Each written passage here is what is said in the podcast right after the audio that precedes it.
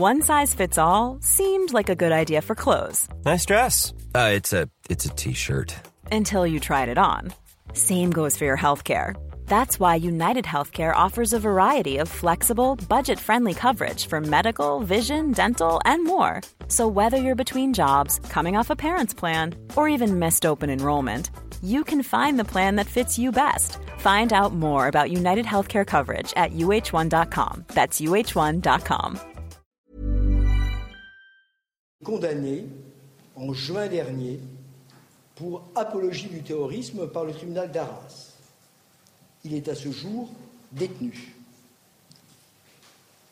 C'est tant au regard du déroulement même des faits que de la personnalité de son auteur que le parquet national antiterroriste s'est saisi de, de ces actes sous les qualifications suivantes. D'abord, assassinat en relation avec une entreprise terroriste, puis tentative d'assassinat en relation avec une entreprise terroriste, et enfin, association de malfaiteurs terroristes criminels. Bonsoir à tous, bienvenue dans Soir Info Week-end. Nous sommes ensemble jusqu'à une heure pour analyser, pour décrypter une actualité lourde ce soir. Vous le savez, après cet euh, attentat qui a touché la France euh, encore aujourd'hui, mais également la situation en Israël avec l'armée qui prépare son offensive en réponse à l'attaque terroriste du Hamas. Pour vous accompagner euh, ce soir avec moi, Judith Vintraud. Bonsoir Judith. Bonsoir Olivier. Grand reporter Le Figaro Magazine. À vos côtés, Gil Miraeli, directeur de la publication de la revue Conflit. Bonsoir Gil. Euh, bonsoir François Costantini. Vous êtes géopolitologue. Bonsoir Lucas Jakubowicz, journaliste. Et Sandra Buisson, toujours euh, avec nous, journaliste police justice pour CNews. Bonsoir Sandra. Dans un instant, nous allons bien évidemment revenir sur ce nouvel attentat qui a touché la France, mais avant, le rappel des toutes dernières informations. C'est avec vous, Maureen Vidal. Bonsoir, Maureen. Bonsoir Olivier, bonsoir à tous. La France passe en alerte urgence attentat après l'attaque au couteau à Arras où un enseignant a été tué et deux personnes gravement blessées sur fond de crainte d'importation du conflit entre Israël et le Hamas. La première ministre Elisabeth Borne a décidé de rehausser la posture Vigipirate au niveau urgence attentat après une réunion de sécurité à l'Elysée autour du président Emmanuel Macron. Emmanuel Macron dénonce la barbarie du terrorisme après euh, cette terrible attaque au couteau dans le lycée d'Arras aujourd'hui. Le président s'est rendu sur place peu de temps après les faits et a tenu à rappeler l'importance de ne pas céder à la terreur et de faire bloc face à de tels actes. Des milliers de Palestiniens quittent le nord de Gaza vers le sud à la demande d'Israël, signe d'une opération terrestre imminente contre le Hamas. À la frontière, de nombreux chars, tanks et soldats se rassemblent. 360 000 réservistes ont été mobilisés depuis samedi. Benjamin Netanyahou a déclaré Ce n'est que le début concernant la riposte d'Israël sur le Hamas. Enfin, après plusieurs villes en France et en Europe, des manifestations pro-Palestine se déroulent dans le monde. Irak, Iran, Liban, Jordanie ou encore Pakistan et Afghanistan. Des dizaines de milliers de personnes ont manifesté aujourd'hui au Moyen-Orient en soutien aux Palestiniens. Merci Maureen. On vous retrouve à 22h30 pour un nouveau point sur l'actualité. Nous redoutions donc une telle information. Le sang d'innocents a encore coulé dans nos lycées. Le terrorisme islamiste a de nouveau frappé le pays. Un enseignant, professeur de français, a donc été tué après une attaque terroriste ce matin dans un lycée à Arras. Deux autres personnes grièvement blessées par un homme de 20 ans d'origine tchétchène. Un fiché S, il a crié Allah Akbar. Il a été interpellé, un suspect suivi par la DGSI. Emmanuel Macron, Gabriel Attal, Gérald Darmanin se sont rendus sur place. Vous avez pu le suivre sur notre antenne. Une enquête a été ouverte par le parquet antiterroriste et un choc, un choc bien évidemment dans le contexte très tendu au Moyen-Orient, six jours après l'attaque terroriste au Hamas, mais aussi trois ans presque jour pour jour après l'assassinat de Samuel Paty, avec en tête l'appel à tous les musulmans du fondateur du mouvement terroriste du Hamas, un jour de colère. Aujourd'hui, Gérald Darmanin a d'ailleurs évoqué ce lien avec le Proche-Orient. On y reviendra. Hier, Emmanuel Macron prenait l'unité. Est-ce suffisant dans un pays que l'on s'est fracturé? Faut-il aller plus loin, activer l'état d'urgence? C'est ce que demandaient les républicains à Emmanuel Macron. On va se poser euh, la question. On va revenir sur les faits, euh, notamment avec euh, Sandra Buisson qui est avec nous. Mais avant, on va retrouver sur place Augustin Donadieu. Augustin, bonsoir. un point complet à cette heure. Que sait-on précisément sur cette attaque?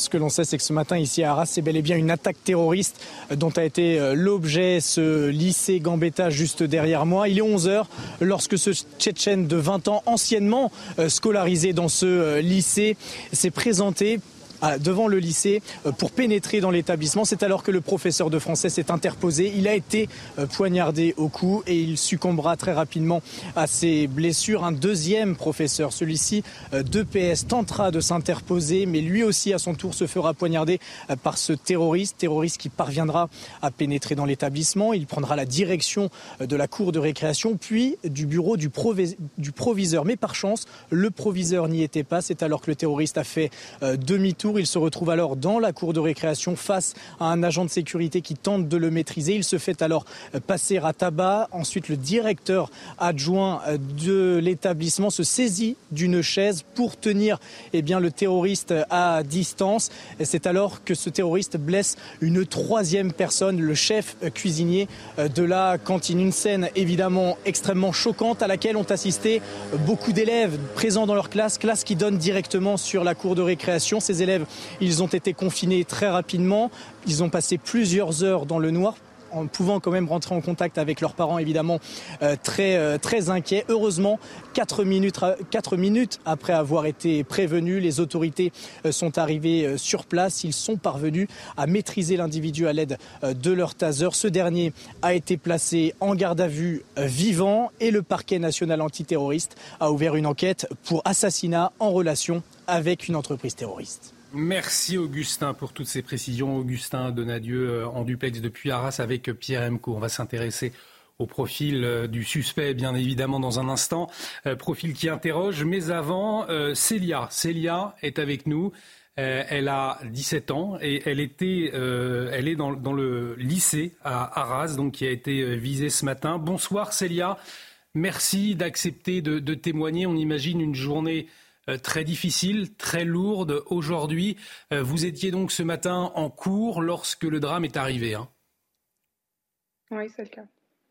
Alors racontez-nous comment est-ce que cela s'est passé. Euh, vous étiez dans votre salle de cours et vous avez entendu que quelque chose d'anormal se déroulait?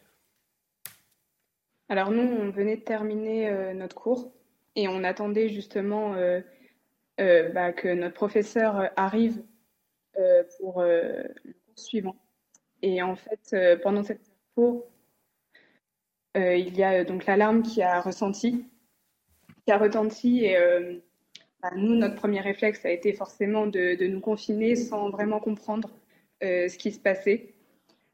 c'est seulement au bout de 20-30 minutes qu'on a eu des nouvelles de par des vidéos qui tournaient beaucoup sur les réseaux sociaux notamment où on voyait justement une altercation entre eh bien, nos professeurs et, euh, et euh, cet homme qu'on et on avait vraiment très peu d'infos et c'est ce qui était surtout euh, très, très angoissant pendant, pendant ce confinement.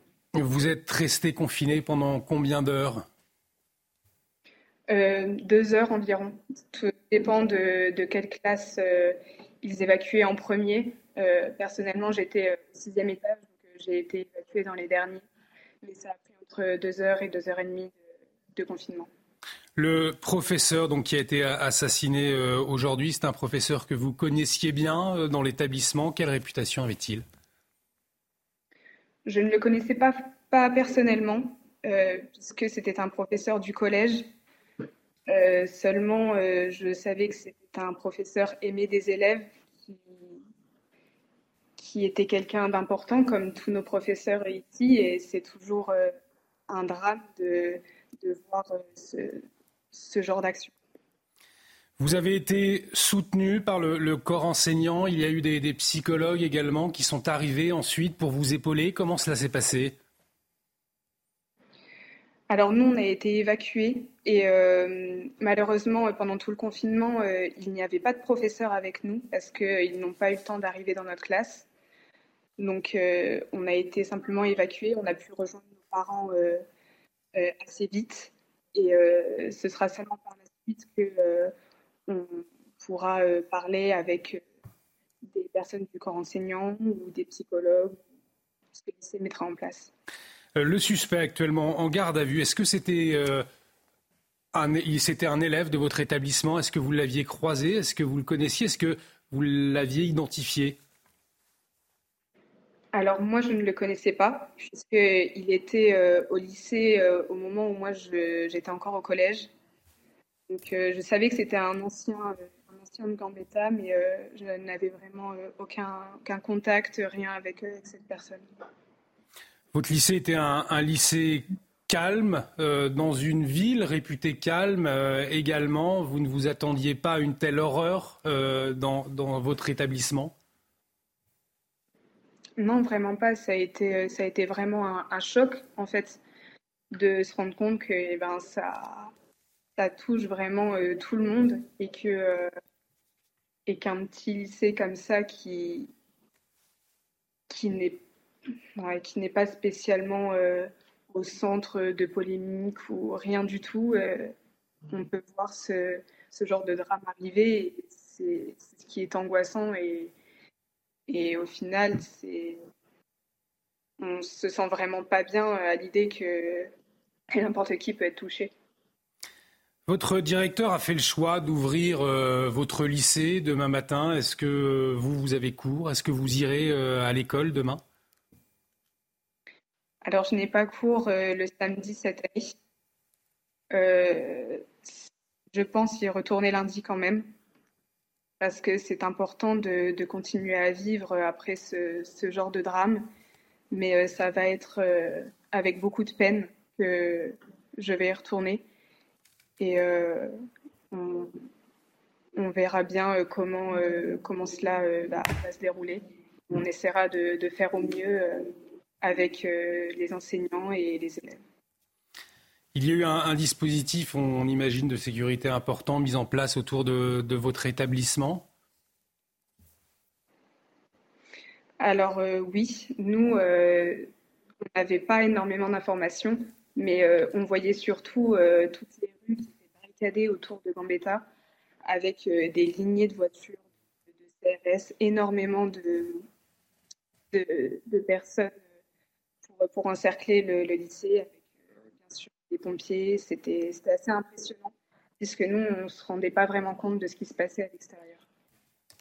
Merci beaucoup, euh, Célia. Merci d'avoir accepté euh, de témoigner ce soir sur CNews. Nous vous souhaitons bon courage. On imagine toute la difficulté pour vous de traverser cette période, période très douloureuse pour vous, pour vos camarades également à l'école, mais également pour vos enseignants. Merci, euh, merci à vous, Célia, et, bon courage. On disait euh, le profil, profil qui était connu, Sandra Buisson, euh, des services de police. Qu'est-ce qu'on sait à cette heure-là? Alors, cet homme, on sait qu'il était dans les radars de la DGSI depuis peu de temps. Il est fiché au FSPRT, donc le fichier pour les personnes radicalisées, depuis le 2 octobre. Euh, et cela euh, notamment parce qu'il était en contact avec des gens qui étaient eux-mêmes radicalisés, dont son frère, son frère aîné, euh, dont on reparlera peut-être un, peu plus tard, qui est lui incarcéré dans une affaire de, terrorisme. Donc cet individu, le suspect de cette attaque, était mis sur écoute téléphonique. Il était également géolocalisé. la DGSI, par ailleurs, l'a interpellé hier. alors l'objectif, c'était de, de, voir notamment s'il avait des armes sur lui, de pouvoir euh, accéder à son téléphone, à ses euh, messageries euh, cryptées. Dans ce qu'ont pu voir les agents de la DGSI hier, il n'y avait aucun signe de passage à l'acte. Les écoutes téléphoniques, elles, n'ont rien donné non plus, c'est-à-dire qu'il n'a discuté avec personne de ce qu'il projetait de faire.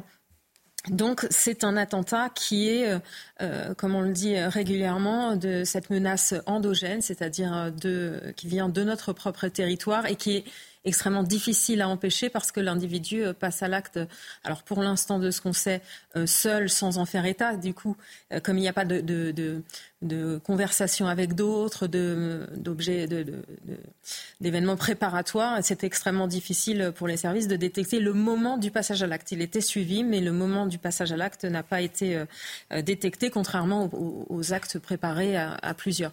Il faut quand même noter que l'enquête est ouverte pour assassinat, tentative d'assassinat en relation avec une entreprise terroriste et pour association de malfaiteurs terroristes criminels. Ça veut dire que le parquet va quand même euh, voir s'il euh, y a cette possibilité qu'il y ait plusieurs personnes impliquées euh, dans une éventuelle préparation de, cet acte. Judith Vintraube, on a fait donc un, retour sur les faits euh, avec Augustin Donadieu. Sandra Buisson vient de nous préciser effectivement ce profil, ce profil qui interroge en tout cas euh, beaucoup de questions d'interrogation euh, ce soir, mais peut-être revenir sur ce témoignage, ce témoignage de cette jeune élève, Célia, 17 ans, une nouvelle fois, l'horreur a frappé notre territoire. C'est terrible, mais il y avait quand même des indices, des signaux. On n'était pas à l'aise ces derniers jours avec le contexte au Proche-Orient. On est trois ans après euh, la mort de, Samuel Paty et c'est arrivé. Comme le dit Sandra euh, Buisson, euh, le moment du passage à l'acte de cet individu n'était pas prévisible. Ça me paraît une évidence absolue.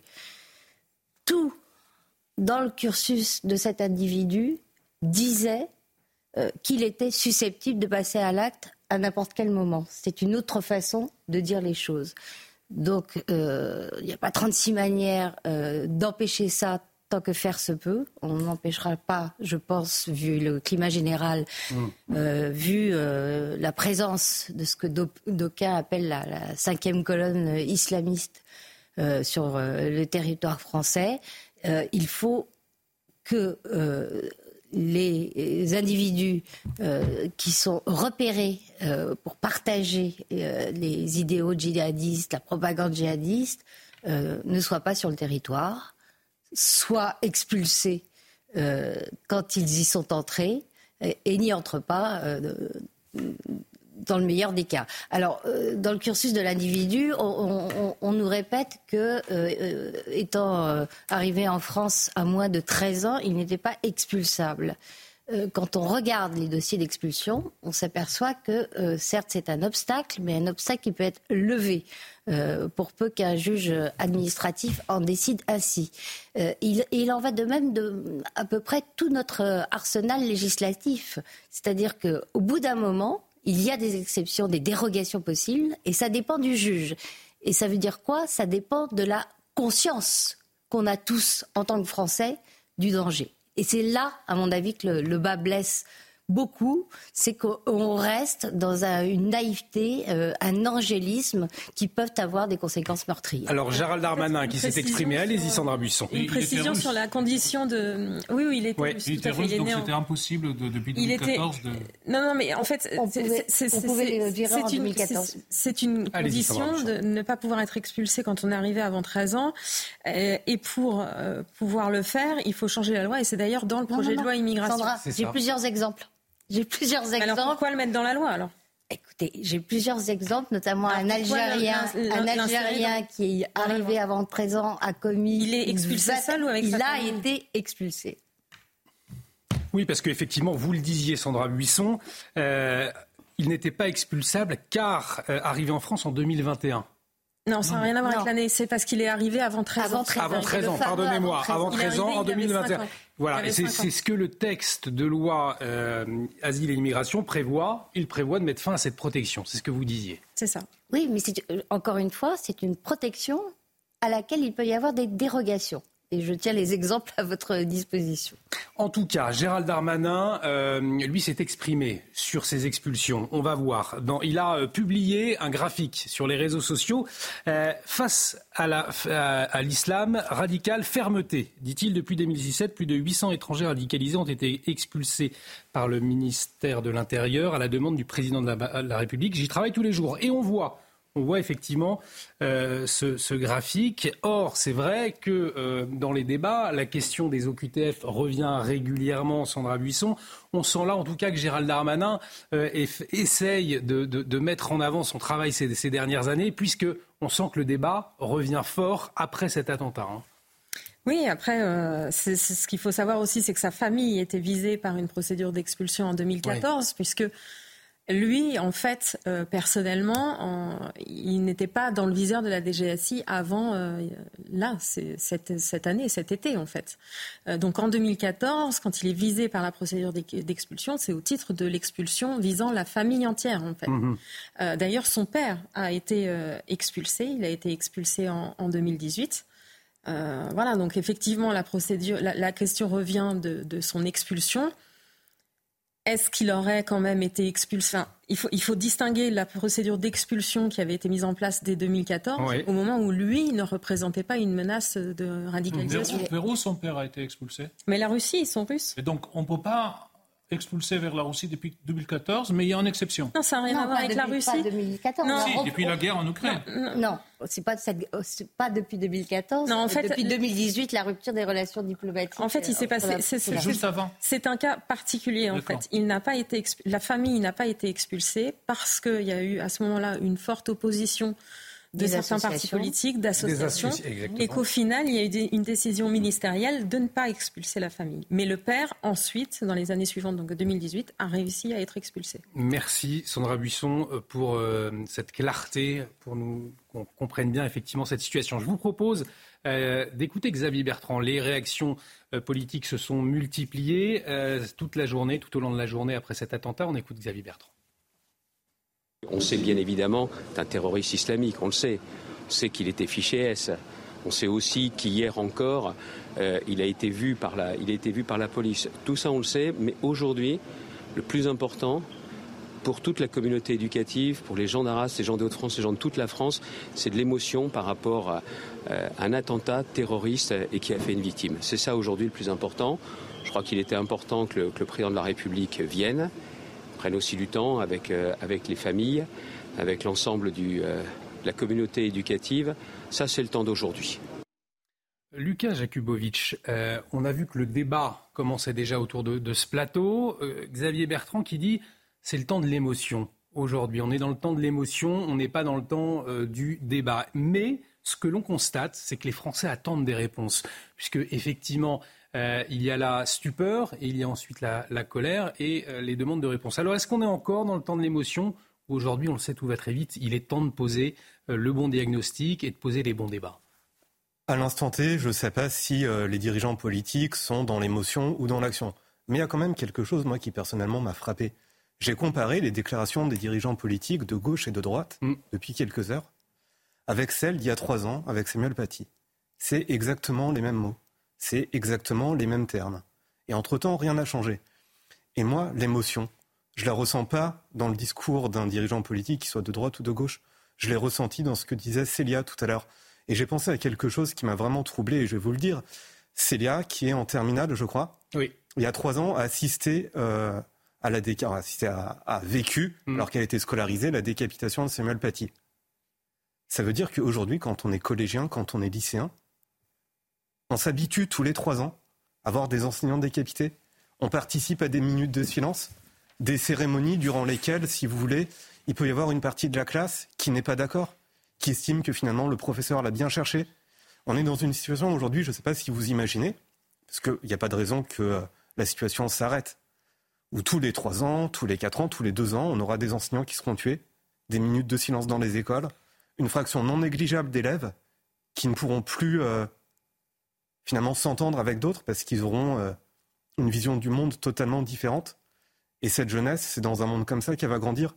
Ma seule question, c'est des personnes qui ont la quarantaine, la cinquantaine aujourd'hui, est-ce qu'ils auraient pu imaginer que leurs enfants vivent dans une situation comme ça? Moi, c'est ça qui me trouble le plus. Bien plus que commenter euh, des décisions d'hommes politiques ben, qui font de la politique. Et vous parliez des réactions il y a trois ans. Euh, on va faire une très courte pause, mais ensuite, je vous propose de réécouter ce que disait Emmanuel Macron, justement, il y a trois ans, c'était le, 16 octobre, après euh, la mort de, Samuel Paty.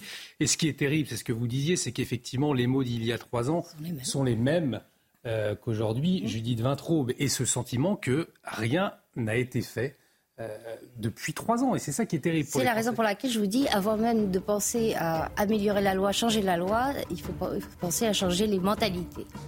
On y revient dans un instant. On marque une très courte pause. On continue de, parler de ce terrible attentat qui a touché, endeuillé notre pays aujourd'hui. Restez avec nous sur CNews. À tout de suite. De retour sur le plateau de Soir Info Week-end, bienvenue si vous nous rejoignez. Il est 22h30, on fait un point complet sur les dernières actualités. C'est avec vous, Maureen Vidal. Bonsoir Maureen. L'enseignant qui a été tué a sans doute lui-même sauvé beaucoup de vies. Ce sont les mots d'Emmanuel Macron à Arras après s'être rendu au lycée où une attaque au couteau mortel s'est déroulée ce matin. Un homme de 20 ans fiché pour radicalisation a pénétré dans l'établissement armé d'un couteau. Il a tué un enseignant qui tentait de s'interposer. Deux autres professeurs sont grièvement blessés. Un véritable choc. Écoutez le président. L'enseignant qui a été tué s'est interposé d'abord et a sans doute sauvé lui-même beaucoup de vies son collègue gravement blessé, le personnel qui euh, a été aussi grièvement blessé ont eu le même courage, mais le proviseur aussi et beaucoup d'autres dans ce moment. Et je veux ici leur rendre hommage. Durant cette terrible attaque, certains élèves ont été témoins de la scène, d'autres ont su à travers des vidéos ce qui se déroulait dans leur établissement. Une vision d'horreur pour ces adolescents qui étaient retranchés dans les salles de classe. Nous sommes en direct avec Audrey Berthaud et Sacha Robin. Audrey, vous êtes sur place, les parents et les élèves sont sous le choc. Oui, Maureen, euh, toute la ville d'Arras est totalement euh, sous le choc. On a euh, rencontré en effet des parents qui sont forcément très inquiets après ce qu'il s'est passé ici au lycée d'Arras. Le proviseur du lycée Gambetta a décidé de rouvrir dès demain son établissement. C'est Emmanuel Macron qui l'a annoncé lors de sa prise de parole cet après-midi sur place. Il a annoncé précisément que les élèves qui le souhaitent pourront revenir, les enseignants aussi le choix est fait euh, de ne pas céder à la terreur et de ne rien euh, laisser euh, nous diviser. Ce sont ces mots à Emmanuel Macron. Alors je vous le disais, les parents sont très inquiets, ils n'ont aucune envie que leurs enfants retournent à l'école, surtout dès demain. Et puis de leur côté, les élèves, leurs enfants sont eux aussi terrorisés et n'ont pas envie de retourner en classe tout de suite. Alors plusieurs cellules psychologiques ont été ouvertes immédiatement à Arras, une au centre hospitalier euh, d'Arras et une euh, juste derrière moi au lycée euh, d'Arras. Xavier Bertrand, le président de la région Hauts-de-France, a annoncé qu'elle sera prolongée tout au long du week-end, cette cellule psychologique, ainsi que la semaine prochaine. Merci beaucoup Audrey. 15 ressortissants français sont morts depuis l'attaque du Hamas samedi en Israël. Il s'agit du dernier bilan officiel du ministère des Affaires étrangères. La ministre Catherine Colonna a déclaré que des disparus et peut-être des otages français sont toujours entre les mains des terroristes du Hamas. Ce n'est que le début. Benjamin Netanyahou s'est exprimé sur les frappes en cours sur la bande de Gaza, assurant de ne pas pouvoir divulguer les opérations à venir. Le Premier ministre israélien a assuré que le Hamas paierait le prix. Écoutez. Nous frappons notre ennemi avec une puissance sans précédent. J'insiste, ce n'est que le début. Nos ennemis n'ont que commencé à payer le prix. Je ne peux pas divulguer de quoi est fait la suite, mais je vous dis, c'est juste le début. Enfin, l'armée israélienne ordonne l'évacuation de tous les civils du nord de Gaza vers le sud pour leur propre sécurité et protection, une demande qui inquiète plusieurs ONG. Des milliers de civils palestiniens ont débuté leur exode vers le sud. Plus de détails avec notre journaliste Harold Diman. Lloyd Austin annonce davantage de munitions américaines et un renforcement du groupe aéronaval autour du porte-avions Gerald Ford en Méditerranée orientale. Depuis des jours, les dirigeants américains mettent en garde la République islamique d'Iran et le Contre toute tentation de se mêler de cette guerre. Le ministre américain compare le Hamas à Daesh.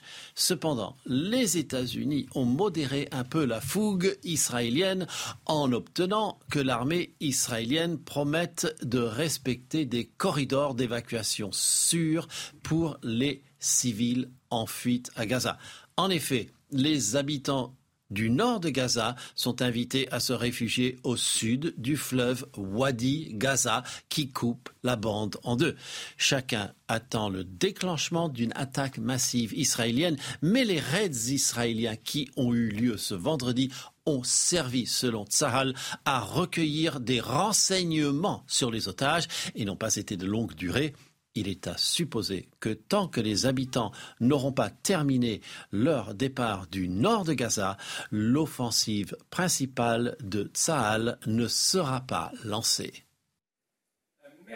Maureen, pour ce point complet sur les dernières informations, on vous retrouve à 23h pour un nouveau journal. On reviendra bien évidemment dans cette émission Soir Info Week-end euh, sur cette offensive terrestre qui se euh, prépare euh, donc pour après une semaine après le terrible attentat qui a touché Israël. Mais avant, à la une de l'actualité, vous le savez, ce nouvel attentat terroriste à Arras. Aujourd'hui, un enseignant a donc perdu la mort.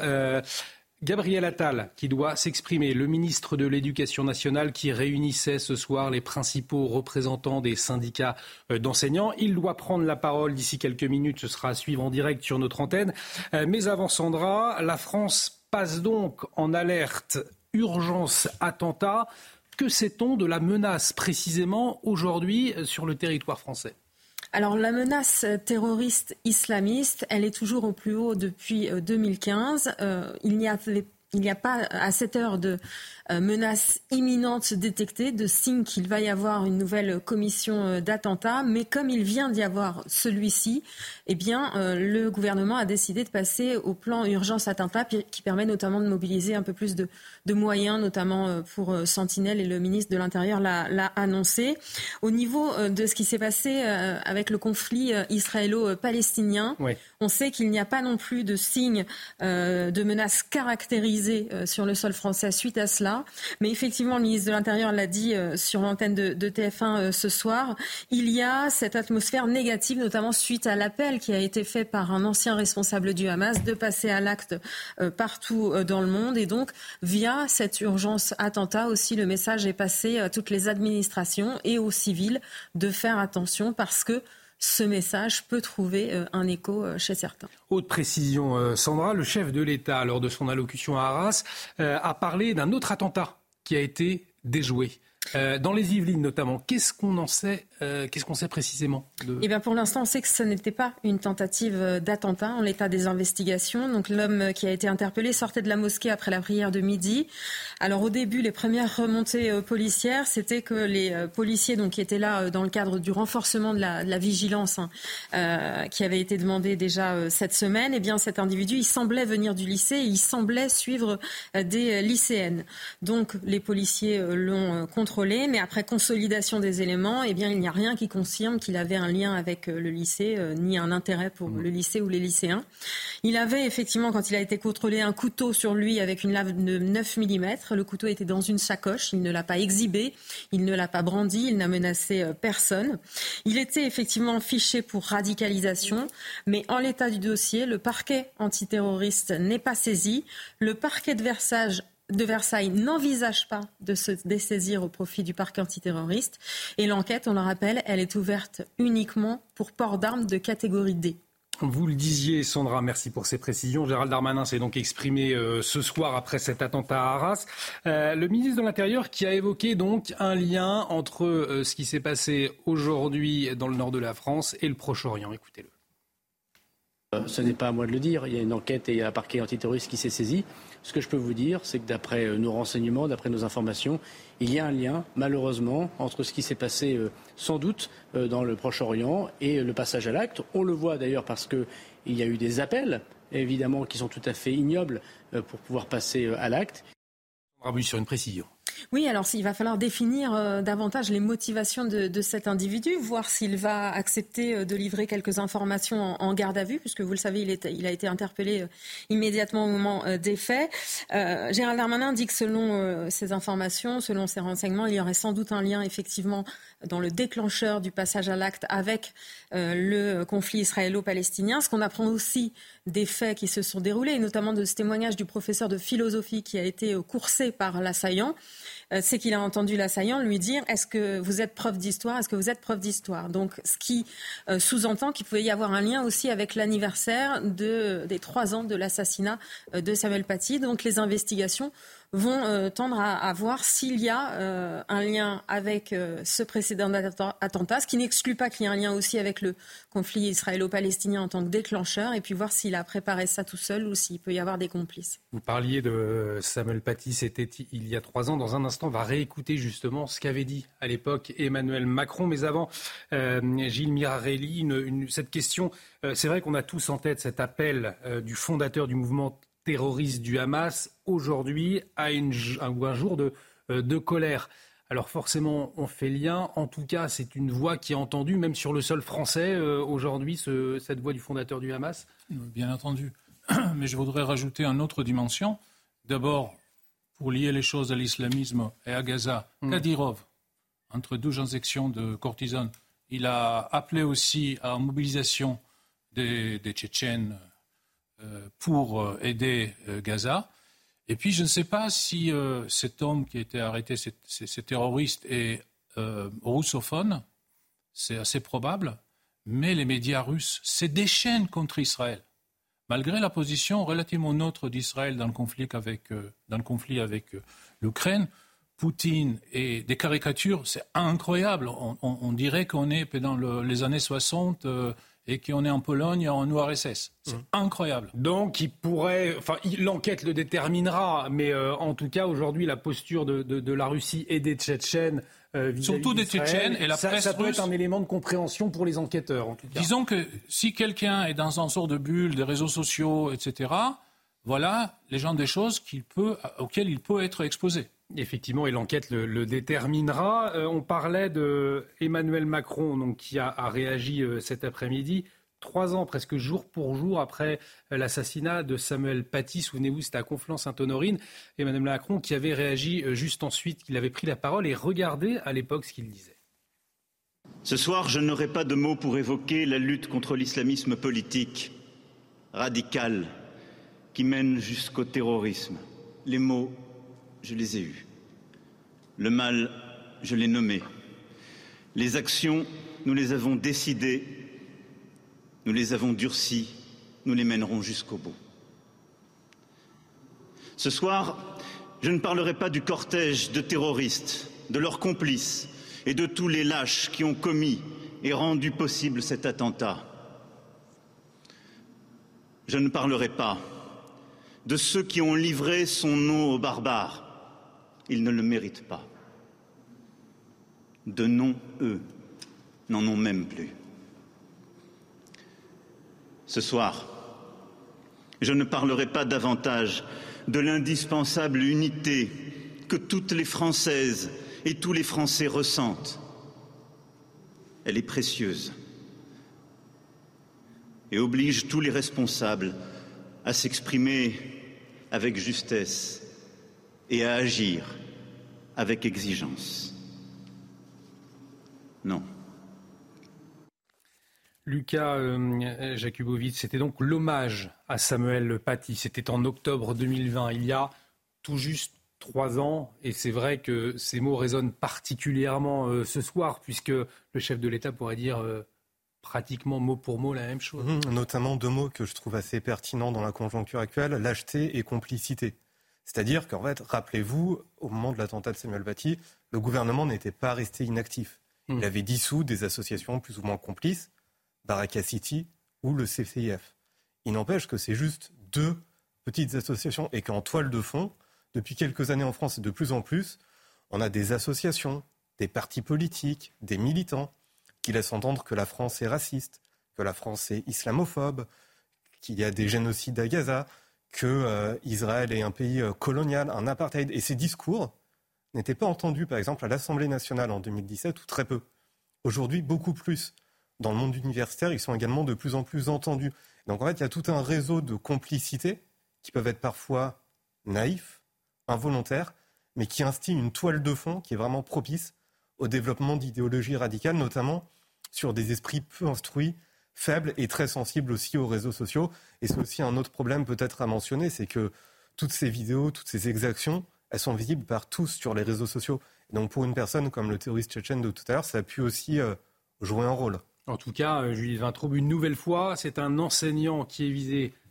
Il y a trois ans, c'était la, même chose, un phénomène euh, relativement nouveau ces dernières décennies. Qu'est-ce que ça, cela révèle aujourd'hui que des terroristes s'en prennent à des enseignants français? Euh, En fait, l'école, dans les, la stratégie du terrorisme islamiste est fondamentale parce que c'est le lieu où on forme euh, les infidèles et où éventuellement on les arme intellectuellement contre l'islamisme et, contre tout ce que enseigne cette conception fondamentaliste de l'islam. Donc l'école a toujours été dans le, dans le viseur, que ce soit de l'État islamique, des frères musulmans.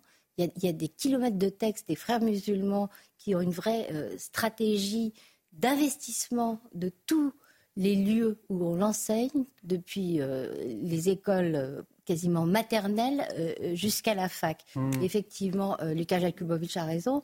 La, nouveauté, c'est qu'on s'aperçoit aujourd'hui de l'expansion du phénomène. Et, je, me je, me rappelle très bien d'ailleurs qu'il y a trois ans, quand on parlait de cette situation, on disait exactement la même chose. On parlait d'un livre de M. Aubin sur toutes les stratégies d'entrisme islamique. Mais c'est pas il y a trois ans, c'est même en 2004. Le rapport le, le, rapport avait été donné.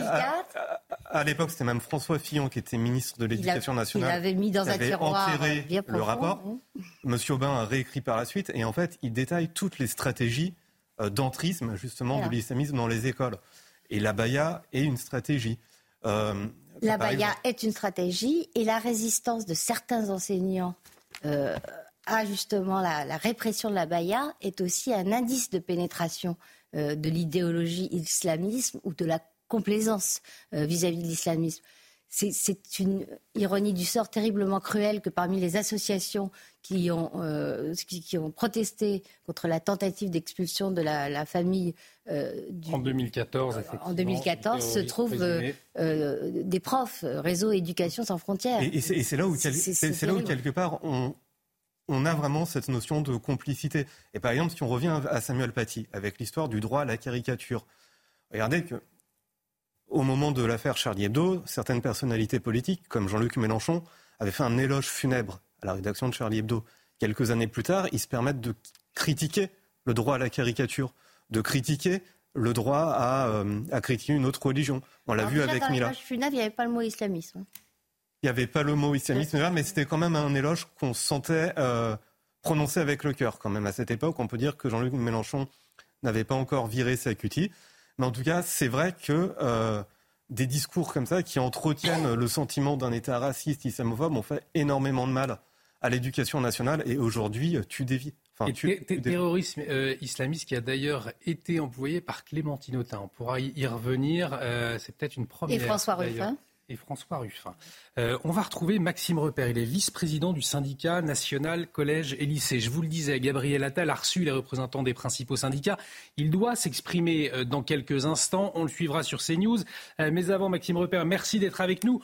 Vous étiez avec le ministre de l'Éducation nationale ce soir. Qu'est-ce que vous retenez de cette réunion? Écoutez, c'était une réunion qui était très importante pour nous en tant qu'organisation syndicale euh, de pouvoir échanger sur ce qui s'était passé aujourd'hui, euh, également sur euh, l'organisation de la journée de lundi, effectivement, qui va être un, temps fort. nous avons rappelé au ministre, le SNAC a rappelé au ministre, bien entendu, son, sa vive émotion, mais aussi le fait que la question de la sécurité allait constituer un chantier majeur euh, puisque là, il y a eu ce, drame aujourd'hui qui nous a tous touchés, qui nous a endeuillés. Euh, il y a eu Samuel Paty il y a trois ans. Euh, il y a eu la question au lendemain des attentats du Bataclan sur la sécurisation des établissements scolaires. Je pense aussi à notre collègue qui a été tué il y a quelques mois par un élève en plein cours. Donc, si vous voulez, voilà, le message, c'était de dire, nous sommes dans l'émotion, nous devons être dans le recueillement, mais il faudra aussi nécessairement des actions, des actes pour sécuriser au maximum à la fois les personnels et bien entendu les élèves. Et est-ce qu'il y a des, pistes concrètes Pardonnez-moi, je, vous coupe Maxime Repère. Est-ce qu'il y a des pistes concrètes justement pour cette sécurisation qui ont été évoquées ce soir avec Gabriel Attal? Non, il n'y a pas de, il n'y a pas eu de pistes euh, euh, concrètes évoquées lors de cette réunion de ce soir. Euh, mais je pense que de toutes les façons, et logiquement et nécessairement, il y aura euh, des temps de concertation, euh, à la fois au niveau du ministère de l'Éducation nationale, mais aussi, j'imagine, en collaboration avec le, ministère de l'Intérieur, voilà, sous la houlette, bien sûr, du, gouvernement. Vous avez parlé de la journée de lundi. Effectivement, lundi, nous serons le 16 octobre. Cela fera trois ans jour pour jour que votre collègue Samuel Paty a été assassiné. Euh, ce sera également euh, euh, trois jours après ce nouvel attentat terroriste à Arras. Comment est-ce que cela va se préparer avec les élèves? Il y aura un temps de, recueillement, un temps d'hommage, un temps de parole aussi qui est prévu, qui pourra se tenir? Nous avons émis le souhait auprès du ministre, effectivement, qu'il y a un temps, un temps d'échange avec les élèves, parce qu'il y aura nécessairement des questions venant de leur part. il y aura aussi, nous l'espérons, un temps d'échange entre, collègues, entre les personnels. Donc voilà, nous n'avons pas encore la, feuille de route, entre guillemets, sur l'organisation de cette journée de lundi. Euh, mais nous espérons voilà, que nous pourrons au moins avoir euh, ces deux temps-là. Est-ce que vous attendez euh, un choc aujourd'hui au niveau du, ministère de l'Éducation nationale, puisque effectivement on a beaucoup parlé du, du pas de vague euh, après euh, euh, l'attentat qui a tué Samuel Paty. On a aussi beaucoup parlé de ces professeurs. Un professeur sur cinq, c'était en, en 2022, selon un sondage IFOP, qui était agressé sur des questions religieuses ou sur des questions d'atteinte à la laïcité. On a vu justement ces atteintes à la laïcité fortement augmenter ces dernières années. vous attendez un, un choc, un réveil aujourd'hui? C'est vrai qu'on parle beaucoup de laïcité. Hein on a parlé beaucoup aujourd'hui, euh, eu égard à, ce qui s'est passé. Moi, je dirais simplement que la question de la sécurité, elle dépasse même le cadre de la laïcité, hein, parce qu'il y a, il y a quelque part une forme de banalisation de la violence en milieu scolaire. Euh, on a vu il y a quelques semaines euh, des mortiers d'artifice utilisés dans un lycée. on a le souvenir, il y a quelques années, une collègue qui avait été braquée avec une arme factice. Il y a bien sûr Samuel Paty si vous voulez, il y a une collusion de, choses extrêmement graves. Donc nous, ce que nous attendons, c'est tout simplement de faire en sorte que lorsque nous allons travailler le matin, eh bien, on puisse le faire dans un climat, dans un cadre serein, que lorsqu'un parent dépose son enfant dans une école, un collège ou un lycée, il puisse se dire, mon enfant est dans un lieu sécurisé et sécurisant. Parce que là, effectivement, il y a une forme d'inquiétude qui revient hein, d'ailleurs de façon très régulière dès qu'il y a un drame de cette envergure. Là, ce n'est pas normal en 2023, euh, si vous voulez, que euh, l'on puisse vivre une, une pareille situation. C'est intenable, c'est inqualifiable ce qui, ce qu'il s'est passé aujourd'hui. C'est effectivement inqualifiable, insupportable, Maxime Repère, mais pour retrouver un, un climat serein aujourd'hui à l'école, pour que l'école redevienne un sanctuaire, au fond, mmh. c'est ça l'enjeu. Quelles mesures, vous, à quoi faut-il s'attaquer pour retrouver euh, ce climat serein aujourd'hui? Si, vous voulez, il y, a, plusieurs, il y a plusieurs choses quand on va parler de sécurité. Il y a tout d'abord la configuration euh, des, établissements, euh, puisque je le rappelle, les structures scolaires sont gérées par les collectivités territoriales, c'est-à-dire par la mairie, par le département ou par la région. Il y a aussi la question des, des intrusions. Voilà, parce qu'il y a des établissements scolaires où on peut, on peut rentrer comme dans un moulin. Il y a aussi euh, l'introduction d'objets qui n'ont rien à faire à l'école par les élèves ou par des personnes extérieures. Donc il y, a plusieurs choses à voir hein, quand on parle de sécurité. C'est pas une chose. Et très sincèrement, je ne pense pas, euh, à l'heure où je vous parle, qu'il existe une mesure miracle qui permettrait de régler le problème. Je pense plutôt que c'est une politique à mener une politique avec des moyens financiers et avec des moyens humains.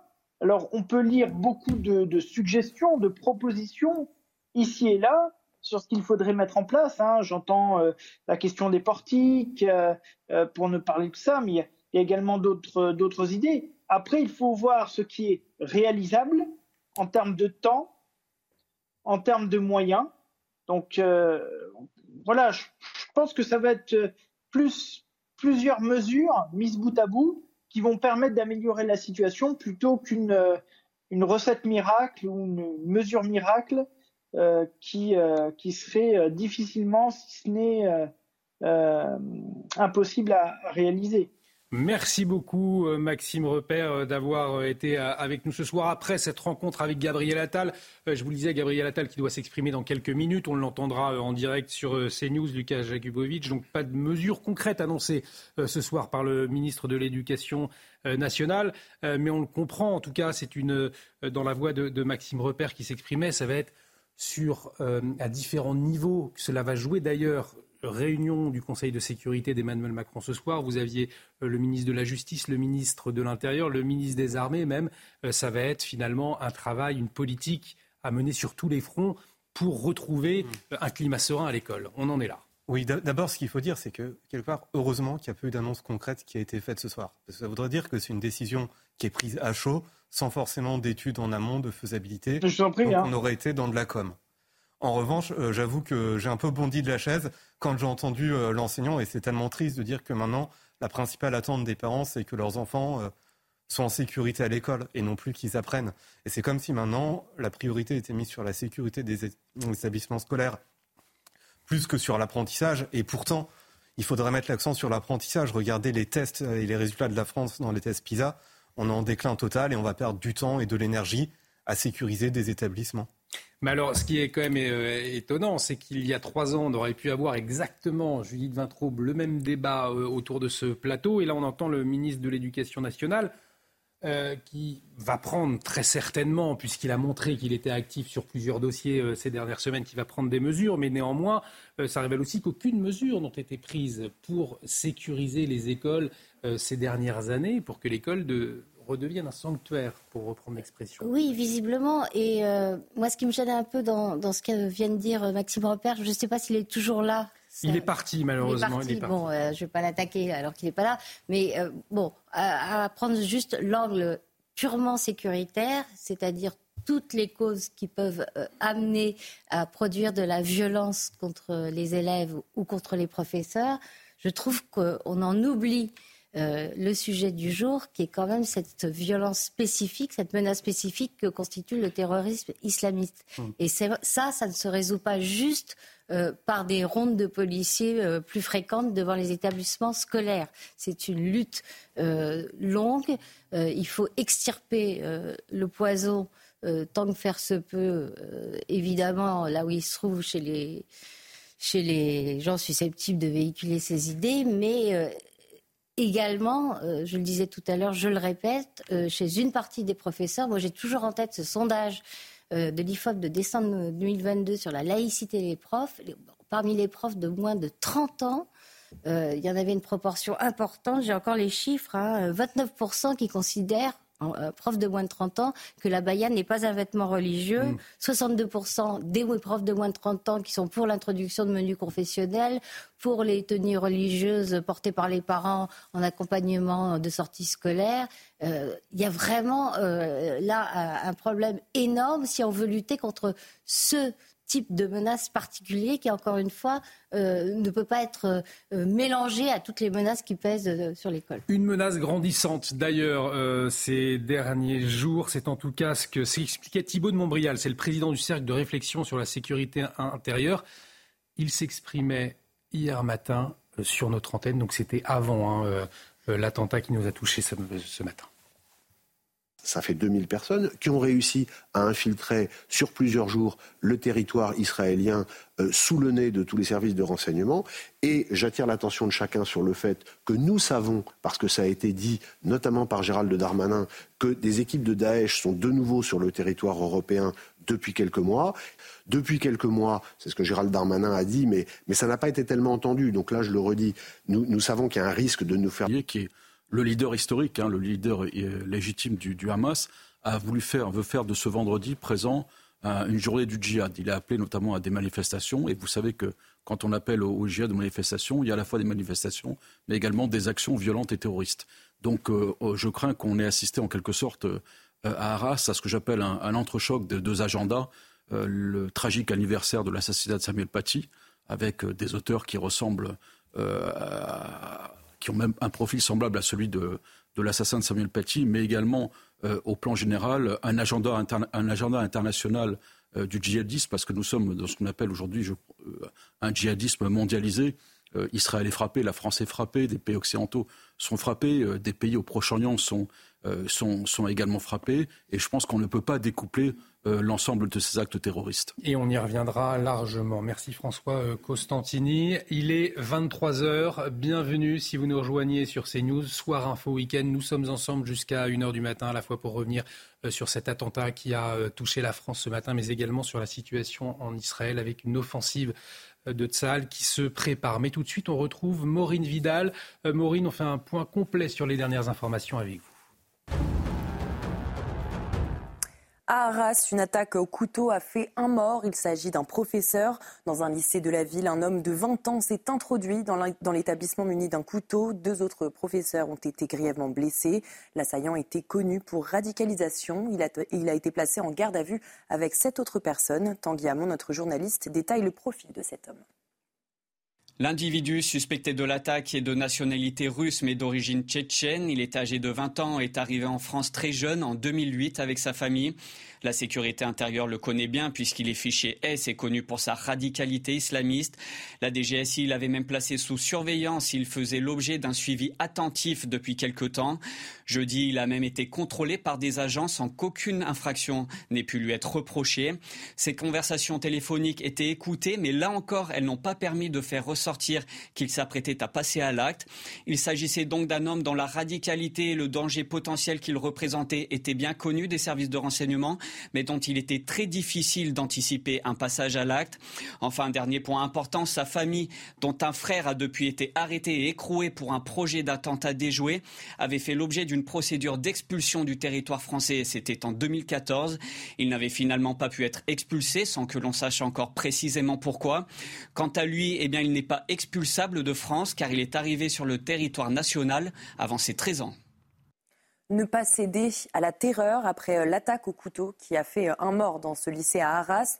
Emmanuel Macron a tenu à rappeler l'importance de faire face au terrorisme et que nous faisons bloc. Écoutez. Je suis là pour témoigner euh, du soutien de la nation, pour dire que nous faisons bloc et que nous tenons debout. Et la plus belle preuve en est donnée par le choix qui a été fait par le proviseur il a décidé euh, de rouvrir demain l'établissement. Les élèves qu'il souhaite pourront revenir, les enseignants qu'il souhaite pourront revenir. Le choix est fait de ne pas céder à la terreur, de ne rien laisser nous diviser. En Israël, cette histoire à la fois belle et glaçante, une véritable héroïne a sauvé un kibbutz entier samedi dernier, situé à quelques kilomètres de la bande de Gaza. C'est elle qui a donné l'alerte lorsqu'elle a entendu des coups de feu s'approcher peu à peu de son village. Les médias israéliens la décrivent comme une héroïne nationale. Marine Sabourin. Il y a des visages qui marqueront l'histoire. Celui d'Inbal Rabin Lieberman, tout juste 26 ans, en fait partie. La jeune femme est chargée de la sécurité du kibbutz Niram à 2 km au nord-est de la bande de Gaza, que l'on voit sur ces images envoyées par la police israélienne et qui dateraient du jour de l'attaque. Ce jour-là, c'est elle qui a entendu les premiers coups de feu tirés par les terroristes. La jeune femme a alors couru à toute vitesse de maison en maison pour mettre à l'abri les habitants, puis s'est précipitée à l'armurerie du kibbutz pour avertir 12 membres de son équipe de sécurité. Dans un quotidien israélien, son oncle raconte. Elle a couru comme une folle de maison en maison pour donner l'alerte. Elle a été l'une des premières dans tout le pays à comprendre ce qui se passait. S'en suivent alors plusieurs heures d'échanges de coups de feu entre terroristes et habitants du kibbutz. En presque 4 heures, Inbal Rabin Lieberman élimine à elle seule 5 terroristes selon les médias locaux. Ces hommes sont venus à bout des 20 autres. Aujourd'hui, tous les habitants ont été évacués. Inbal Rabin Lieberman, elle, a depuis été décorée par le maire de Tel Aviv. Avec sang-froid, avec courage, elle a sauvé des dizaines de vies. Grâce à elle, le kibbutz Niram a été sauvé. Samedi dernier, les habitants ont évité de justesse un massacre certain. Merci Maureen pour ces euh, dernières informations. On vous retrouve à 23h30 pour un nouveau point complet. On accueille autour de ce plateau Jean Messia. Bonsoir euh, Jean, au fonctionnaire, président Vivre Français. Richard Abitbol nous rejoint également. Bonsoir. Euh, vous êtes consultant en relations internationales. Effectivement, on va revenir largement à partir de 23h30 sur la situation en Israël. L'armée israélienne qui prépare son offensive. Quelle est la situation sur place? On fera le point, les enjeux, témoignages à suivre dès 23h30. Mais avant, retour sur ce nouvel attentat qui a touché notre pays ce matin à Arras. Dans un instant, Gabriel Attal va s'exprimer, le ministre de l'Éducation nationale qui recevait les chefs des principaux syndicats dans cette soirée pour évoquer les mesures, notamment sécuritaires à prendre.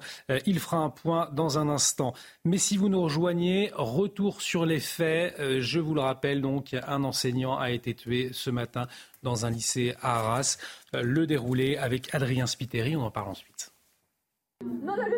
Ça se bat, il y a une chaise, ils ont des couteaux. De longues minutes d'horreur, filmées par un élève depuis sa salle de classe. Au nom de Dieu, il a un couteau. Ils ont fait évacuer tout le monde. Armé de couteaux, un homme a pénétré dans la cour du lycée Gambetta. Des membres de l'établissement tentent de l'arrêter, notamment à l'aide d'une chaise, en vain. Un homme est poignardé à plusieurs reprises par l'assaillant, qui crie selon les témoins Allah Akbar. Présent sur place, ce professeur de philosophie a voulu s'interposer. L'agresseur euh, s'est quand même retourné vers moi, voyant que je m'étais avancé, que je, commençais à lui parler. Il m'a dit Vous êtes professeur d'histoire, vous êtes professeur d'histoire. Euh, j'ai été effectivement poursuivi pendant quelques minutes quelques instants. Je me suis réfugié derrière euh, la porte vitrée de, de l'établissement. Quelques minutes plus tôt, deux enseignants ont été agressés. L'un d'entre eux est décédé. Dans l'établissement, c'est la panique. Les élèves se confinent avec le personnel du lycée. Des minutes interminables. Cette lycéenne est encore marquée par le drame. Dans la classe, au début, on pensait que c'était une blague, mais au final, après, on, tous, euh, on a tous commencé à paniquer et, et on a su direct que c'était pas un exercice. L'agresseur de 20 ans d'origine tchétchène, ancien élève du lycée Gambetta et fiché a été arrêté, tout comme son frère de 17 ans, à proximité d'un autre établissement. Ce vendredi soir, ce sont huit personnes au total qui sont placées en garde à vue. Plusieurs membres de la famille de l'assaillant ont été interpellés pour les besoins de l'enquête, selon la police, dont l'un de ses frères ainsi que sa sœur. Un nouveau choc, l'effroi, une déflagration. Euh, nouvel attentat, donc, à quelques jours de l'anniversaire de la mort de Samuel Paty, euh, Sandra Buisson. Et euh, on en sait plus hein, sur le, profil du suspect, un profil qui interroge d'ailleurs. Alors ce profil, c'est celui d'un jeune homme effectivement qui était suivi depuis peu par la DGSI. Il était fiché au FSPRT, le fichier donc pour la radicalisation islamiste depuis le 2 octobre, notamment parce qu'il était en contact avec des personnes radicalisées. Parmi ces personnes, il y a son frère aîné, de deux ans son aîné, qui est actuellement en prison. Il a été condamné deux fois euh, cette année, euh, une fois pour apologie du terrorisme, une deuxième fois pour euh, non-dénonciation de crimes et pour association de malfaiteurs terroristes criminels dans l'affaire notamment de ce projet d'attentat contre des policiers aux abords de, de l'Élysée qui date de 2019. Donc le suspect de cette attaque, il était donc suivi de la DGSI, il était mis sur écoute, il était géolocalisé. Euh, hier, la DGSI l'a interpellé pour voir s'il avait des armes sur lui, pour regarder son téléphone, voir ses messageries cryptées. Il n'y avait aucune indication euh, d'un passage à l'acte prochain. Les écoutes n'ont rien donné euh, non plus en ce sens. Ça veut dire qu'il n'a parlé à personne au téléphone de, ce qu'il projeté de, de faire. C'est un attentat, nous disait une source proche du dossier aujourd'hui, qui est un des plus difficiles à empêcher par les services de renseignement. Homme connu des services, mais qui ne mais qui passe à l'acte subitement sans événement euh, qu'on puisse euh, détecter euh, en amont. Et ce qui fait qu'il est extrêmement difficile de l'empêcher. On ajoute que au moment des faits, le professeur de philosophie qui a été notamment coursé par l'assaillant, eh bien, il a expliqué que le suspect lui avait demandé s'il était professeur d'histoire, ce qui peut laisser penser que ce passage à l'acte est lié avec cet anniversaire des trois ans de l'assassinat de, Samuel Paty. Et puis, je vous coupe, Sandra Buisson, Gabriel Attal, qui s'exprime en direct. On l'écoute.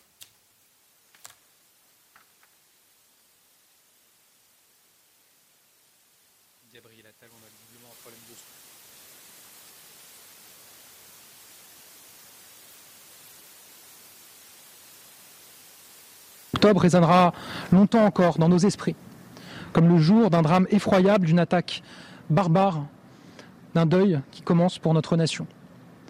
Ce 13 octobre, pour les familles et les proches de ce professeur assassiné ce matin, c'est le début d'une épreuve d'une vie, celle de perdre un père, un frère, un mari, un fils, un ami, un professeur. Notre devoir est d'être à leur côté. Et je sais qu'avec les organisations syndicales, que je veux remercier, Nous sommes unis dans le soutien que nous apportons aux proches de ce professeur lâchement assassiné, aux proches de ses collègues qui ont été gravement blessés. Nous sommes unis aussi dans le soutien que nous apportons à la communauté éducative à Arras et à travers elle à toutes celles et ceux qui font vivre notre école. À tous ces personnels de l'éducation nationale, ces enseignants, ces agents administratifs, ces personnels de direction, qui aujourd'hui se sont dit ça aurait pu être moi. En ce 13 octobre, notre cœur saigne. Ce 13 octobre est donc un jour de deuil pour nous tous, les Français. Avec le président de la République et le ministre de l'Intérieur, je me suis rendu immédiatement sur place. Nous avons rencontré la communauté éducative et notamment le proviseur qui a décidé de rouvrir demain son établissement. Cet acte de courage nous oblige tous. Mais notre devoir, c'est de dépasser les mots pour entrer dans l'action. Je veux donc euh, vous rendre compte des actions que nous prenons immédiatement en concertation avec les organisations syndicales. D'abord, nous agissons pour les victimes. Les victimes, c'est évidemment ce professeur assassiné et les trois personnes blessées. Les victimes, ce sont aussi leurs proches. Et les victimes, ce sont aussi leurs élèves, leurs collègues et à travers eux, tous ceux qui constituent le cœur battant de notre école. J'ai donc euh, décidé, et c'était une demande forte des organisations syndicales, de réactiver les dispositifs d'écoute pour les personnels de l'éducation nationale qui avaient été mis en place après l'assassinat de Samuel Paty il y a trois ans. Dispositif d'écoute au niveau national, dispositif d'écoute au niveau de chaque académie. Chaque enseignant pourra s'entretenir avec un psychologue par téléphone. J'ai aussi euh, donc décider d'une prise en charge au plus proche de chacun et demander à chaque académie d'ouvrir dès demain une cellule académique de soutien. Agir pour les victimes, c'est notre premier devoir. Ensuite, nous agissons sans délai pour continuer à renforcer la sécurité de nos établissements. Vous le savez, nos établissements faisaient déjà l'objet d'un niveau très élevé de surveillance et je veux remercier le ministère de l'Intérieur, l'ensemble des forces de sécurité intérieure, les militaires de Sentinelle pour le travail qu'ils mènent pour protéger nos élèves, protéger nos personnels. Vous le savez aussi, nous avons euh, demandé euh, en fin de matinée avec euh, Gérald Darmanin que la sécurité aux abords de nos établissements soit encore renforcée. J'étais il y a quelques instants en réunion de sécurité autour du président de la République, précisément pour continuer à travailler sur le renforcement de la sécurité de nos établissements. J'ai informé les organisations syndicales des décisions prises en ce qui concerne l'école, que je vous annonce ici. Nous avons donc acté un renforcement avec le ministère de l'Intérieur des forces de sécurité aux abords des établissements. Consigne en a été passée par Gérald Darmanin au préfet par euh, voie du ministère de l'Intérieur aujourd'hui. Dès demain, des établissements scolaires auront cours et sont ouverts. Et donc dès demain, et comme tous les samedis, environ 500 établissements seront ouverts. Ces établissements, évidemment, font l'objet d'une surveillance renforcée dès demain. Par ailleurs, nous avons décidé de déployer près de 1000 personnels de prévention et de sécurité du ministère dans les écoles et les établissements scolaires. Il s'agit des équipes mobiles de sécurité notamment qui sont rattachées au rectorat. Et j'ai donné consigne aux rectrices et aux recteurs de déployer ces personnels au sein de nos établissements pour euh, les jours à venir, euh, évidemment, puisque je mesure les inquiétudes qui peuvent exister. Nous avons aussi décidé de renforcer encore le partage d'informations entre le ministère de l'Intérieur et l'Éducation nationale dans le cadre des cellules de prévention de la radicalisation et d'accompagnement des familles mises en place dans chaque département. Nous demandons systématiquement le retrait des contenus illicites sur les réseaux sociaux. La sécurité de nos établissements, vous l'aurez compris, est notre priorité absolue de ce week-end et des jours à venir. Nous agissons pour cela. Enfin, et je le dis avec force, nous devons agir pour rester debout et permettre à l'école, à la française, de continuer à vivre et à défendre ses valeurs. Nos plaies liées à l'assassinat de Samuel Paty ne sont toujours pas cicatrisées. Et pourtant, la douleur et la stupeur saisissent à nouveau notre école. Trois ans après l'assassinat de Samuel Paty, l'école et la République sont à nouveau mises à l'épreuve. Mais l'école ne se laissera pas terroriser, jamais, sous aucun prétexte. Nous ne céderons pas un pouce de notre liberté à aucun terroriste aussi barbare soit-il. Face à la haine et à la barbarie terroriste, l'école restera soudée et elle restera ferme. Rester soudés, c'est rester ensemble. Nous serons euh, ensemble demain, comme ce qu'a voulu le proviseur du lycée d'Arras qui a décidé d'ouvrir son établissement demain, comme tous les samedis. Je le dis demain, Je serai avec eux, aux côtés de la communauté éducative, des enseignants, des personnels, des élèves à Arras. Ensemble aussi, dès lundi, partout en France, nous aurons un moment d'union et de recueillement. Ensemble, sur le long terme, enfin et sans division. Et je le dis aux professeurs, je serai toujours de votre côté. Je vous soutiendrai toujours de toutes mes forces. C'est mon devoir, c'est l'honneur de l'école. Rester ferme, c'est voir la réalité en face pour agir. Nous serons fermes. Fermes par la parole, aucune ambiguïté n'est possible. La condamnation doit être unanime. L'école ne cédera rien. Rien. Ferme par nos actes, nous le devons à nos professeurs, à nos élèves, à tous les personnels, aux parents. L'école doit être un sanctuaire pour chacune et pour chacun.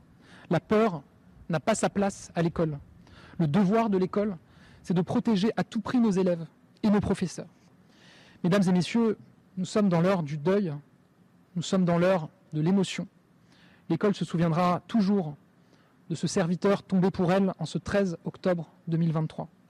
L'école se souviendra toujours de ce 13 octobre 2023 comme d'un jour de deuil. Notre responsabilité, c'est que l'école se souvienne aussi de ce 13 octobre 2023 comme d'un jour de mobilisation générale et d'unité, de toutes celles et ceux qui ont l'intime conviction que l'école, que l'éducation est le meilleur remède à tous les obscurantismes qui guettent et qui menacent. Un moment de mobilisation générale et d'unité pour se souvenir, pour agir, pour notre école. Je vous remercie. Gabriel Attal, donc, qui vient de, s'exprimer euh, en direct euh, sur CNews après une réunion avec euh, les principaux représentants des syndicats. Le ministre de l'Éducation nationale qui a donc fait des annonces après ce nouvel attentat dans un lycée ce matin à Arras.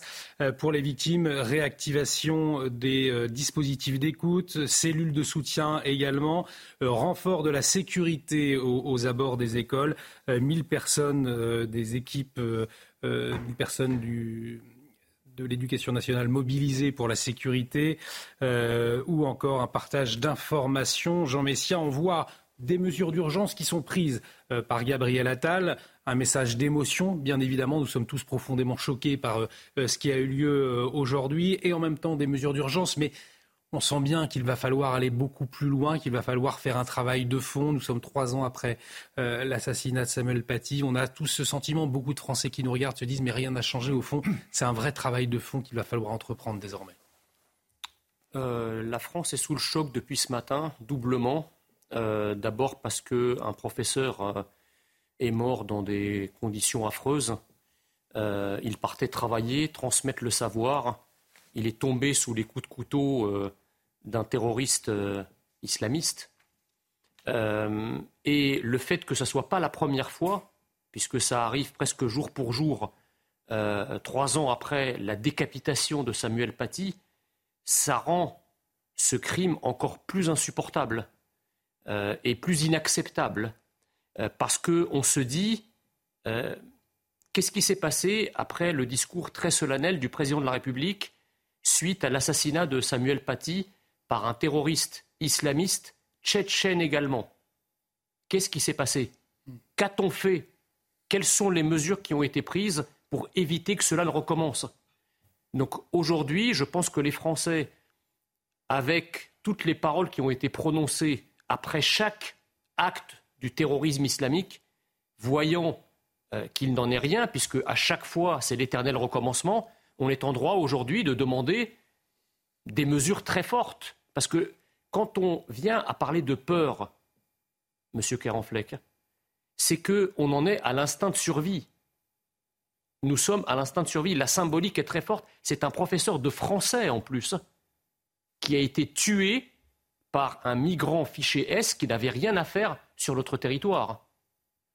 Pourquoi ce Tchétchène est sur notre territoire Parce que sa famille, qui n'est pas une famille d'ailleurs, puisque Sandra Buisson le rappelait, c'est presque une cellule terroriste, cette famille. C'est une cellule terroriste à elle toute seule. Ces Tchétchènes ont fui la Russie parce qu'ils étaient soit terroristes déjà là-bas, soit sympathisants de terroristes. C'est pour ça que la Russie les a chassés. Évidemment, la France gaucho-progressiste, dans une espèce d'élan d'humanisme, pensait protéger ces gens en les accueillant chez nous, mais les Français demandent à leurs dirigeants de les protéger eux d'abord pas de protéger la terre entière. Qu'est-ce qui a été fait pour protéger, sauvegarder, prémunir les Français contre ce type de menaces, de danger mortel? Rien. L'état de droit doit être pour les Français, pour leur protection, pour, euh, euh, comment pour être le rempart contre ces dangers. Or, aujourd'hui, l'état de droit est dévoyé. On vous dit qu'on ne peut pas expulser cette personne parce que l'état de droit nous l'interdit. Mais l'état de droit, il est là pour la France et les Français d'abord. Il n'est pas là pour protéger des terroristes. Gabriel Attal nous dit il faut rester ferme, c'est voir la réalité en face. C'est plutôt pour vous devenir ferme plutôt que de le rester. Bah, bah oui, parce qu'on l'a jamais été en fait. À part des mots.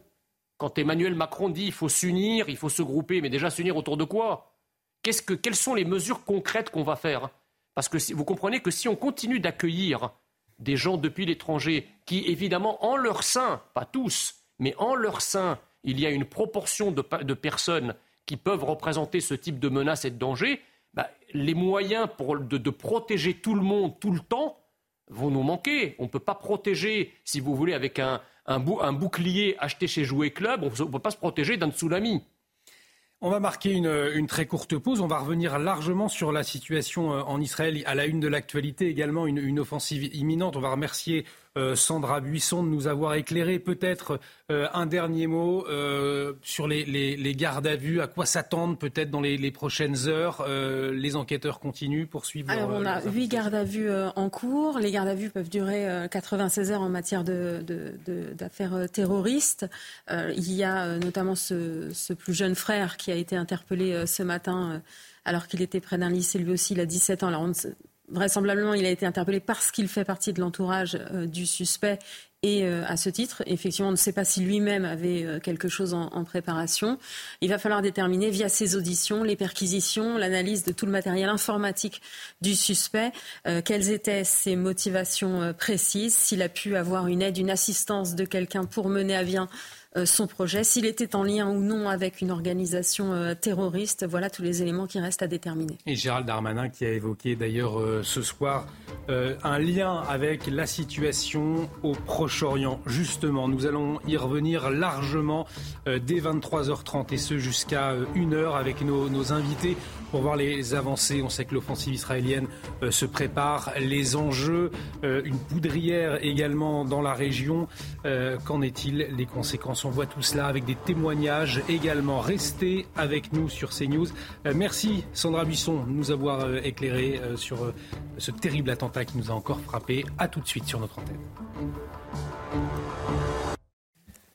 De retour sur le plateau de Soir Info Week-end, bienvenue si vous nous rejoignez, il est presque 23h30 à la une de l'actualité bien évidemment cet attentat qui a touché euh, la France dans un lycée à Arras, un enseignant tué. Euh, nous, avons largement, euh, nous en avons largement parlé, on y reviendra également dans un instant, mais également à la une de l'actualité, cette offensive en Israël qui se prépare, on y revient avec tous nos invités, je vous les présente tout de suite, mais avant on retrouve Maureen Vidal. Bonsoir Maureen, on fait un point avec vous sur les toutes dernières actualités. En début de journée, un lycée d'Arras a été le théâtre d'une scène d'horreur. Un professeur a été tué par un assaillant muni d'un couteau. Deux autres enseignants ont été grièvement blessés et de nombreux élèves ont été témoins de cette terrible attaque depuis leur classe. Retour sur les faits avec Adrien Spiteri et Juliette Sada. Non, la vérité, non, la vérité. Ça se bat, il a une chaise, ils ont des couteaux. De longues minutes d'horreur, filmées par un élève depuis sa salle de classe. Au nom de Dieu, il a un couteau. Ils ont fait évacuer tout le monde. Armé de couteaux, un homme a pénétré dans la cour du lycée Gambetta. Des membres de l'établissement tentent de l'arrêter, notamment à l'aide d'une chaise, en vain. Un homme est poignardé à plusieurs reprises par l'assaillant, qui crie selon les témoins Allah Akbar. Présent sur place, ce professeur de philosophie a voulu s'interposer. L'agresseur euh, s'est quand même retourné vers moi, voyant que je m'étais avancé, que je, commençais à lui parler, et m'a dit Vous êtes professeur d'histoire, vous êtes professeur d'histoire. Euh, j'ai été effectivement poursuivi pendant quelques minutes, quelques instants. Je me suis réfugié derrière euh, la porte vitrée de l'établissement. Quelques minutes plus tôt, deux enseignants ont été agressés. L'un d'entre eux est décédé. Dans l'établissement, c'est la panique. Les élèves se confinent avec le personnel du lycée. Des minutes interminables. Cette lycéenne est encore marqué par le drame. Dans la classe, au début, on pensait que c'était une blague, mais au final, après, on, tous, euh, on a tous commencé à paniquer et, et on a su direct que c'était pas un exercice. L'agresseur de 20 ans d'origine tchétchène, ancien élève du lycée Gambetta et fiché S, a été arrêté, tout comme son frère de 17 ans, à proximité d'un autre établissement. Ce vendredi soir, ce sont huit personnes au total qui sont placées en garde à vue. Plusieurs membres de la famille de l'assaillant ont été interpellés pour les besoins de l'enquête, selon la police, dont l'un de ses frères ainsi que sa sœur. Après une réunion avec les syndicats, le ministre de l'Éducation nationale, Gabriel Attal, a déclaré que l'école restera soudée. Après l'attaque terroriste d'un homme dans un lycée à Arras qui a tué un enseignant au couteau, c'était il y a quelques minutes. Écoutez. Nos plaies liées à l'assassinat de Samuel Paty ne sont toujours pas cicatrisées. Et pourtant, la douleur et la stupeur saisissent à nouveau notre école. Trois ans après l'assassinat de Samuel Paty, l'école et la République sont à nouveau mises à l'épreuve. Mais l'école ne se laissera pas terroriser, jamais, sous aucun prétexte. Nous ne céderons pas un pouce de notre liberté à aucun terroriste aussi barbare soit-il. Face à la haine et à la barbarie terroriste, l'école restera soudée et elle restera ferme. Il voulait se venger sur des adultes selon une lycéenne présente au moment des faits à Arras. L'assaillant ignorait les élèves témoins de la scène dans la cour. Il se focalisait exclusivement sur les professeurs, une attaque qui lui rappelle le meurtre de Samuel Paty il y a trois ans. Il y a des enfants qui passaient dans la cour à ce moment-là. Et euh, pour aller euh, certainement à la cantine, ils filmaient la scène et en fait, euh, bah, ils étaient clairement en train de voir la scène du, du, terroriste avec le couteau et qui est en train de pousser quelqu'un. Et euh, il y avait des élèves qui passaient à côté, mais ils les regardaient pas. En fait, ils voulaient vraiment se, se venger sur des adultes. le truc que je comprends pas, c'est euh, bah, pourquoi un prof d'histoire est-ce que c'est pour reproduire ce qui s'est passé il y a trois ans? Parce que franchement, c'est bête, quoi. Invité aux 20h de TF1, Gérald Darmanin a déclaré qu'il y avait un lien entre l'attaque terroriste d'Arras et la situation en Israël. La première ministre Elisabeth Borne a déclaré l'alerte urgence attentat en France. Écoutez le ministre de l'Intérieur. Euh, ce n'est pas à moi de le dire. Il y a une enquête et un parquet antiterroriste qui s'est saisi. Ce que je peux vous dire, c'est que d'après euh, nos renseignements, d'après nos informations, il y a un lien, malheureusement, entre ce qui s'est passé euh, sans doute dans le Proche-Orient et le passage à l'acte. On le voit d'ailleurs parce qu'il y a eu des appels, évidemment, qui sont tout à fait ignobles pour pouvoir passer à l'acte. Les écoles juives de la ville d'Amsterdam étaient fermées aujourd'hui. La raison n'a pas été spécifiée, mais cette annonce intervient deux jours après l'appel d'un ancien membre du Hamas au monde arabe à manifester son soutien aux Palestiniens. Merci beaucoup euh, Maureen pour euh, toutes ces toutes dernières informations. On vous retrouve à, minuit pour un, point complet. Euh, l'actualité également marquée ce soir toujours par la situation au Moyen-Orient. On va y revenir largement jusqu'à 1h du matin avec, pour bien comprendre la situation autour de ce plateau, François Costantini, géopolitologue, à vos côtés, Gil Miraeli, directeur de la publication Revue Conflit, Lucas Jakubowicz également avec nous, Jean Messia, Richard Abitbol, consultant relations internationales, euh, nous a rejoint et Judith Vintraube, grand reporter au Figaro Magazine, euh, est toujours avec nous. Je vous le disais, euh, une offensive donc imminente, vraisemblablement. Israël victime un samedi dernier d'attaques sans précédent perpétrées par des terroristes du Hamas, mouvement palestinien, je vous le rappelle, qui contrôle depuis 2007 la bande de Gaza. Israël qui a ordonné, c'était ce matin, l'évacuation sous 24 heures vers le sud de tous les civils de la ville de Gaza. Euh, depuis plusieurs jours, euh, la ville qui est bombardée. Et dans la bande de Gaza, l'évacuation commence. Voyez ce sujet d'Adrien Spiteri. Valise sur l'épaule, sac à la main, ces familles palestiniennes quittent dans l'urgence leur maison. Israël vient d'ordonner l'évacuation sous 24 heures vers le sud de tous les civils de la ville de Gaza.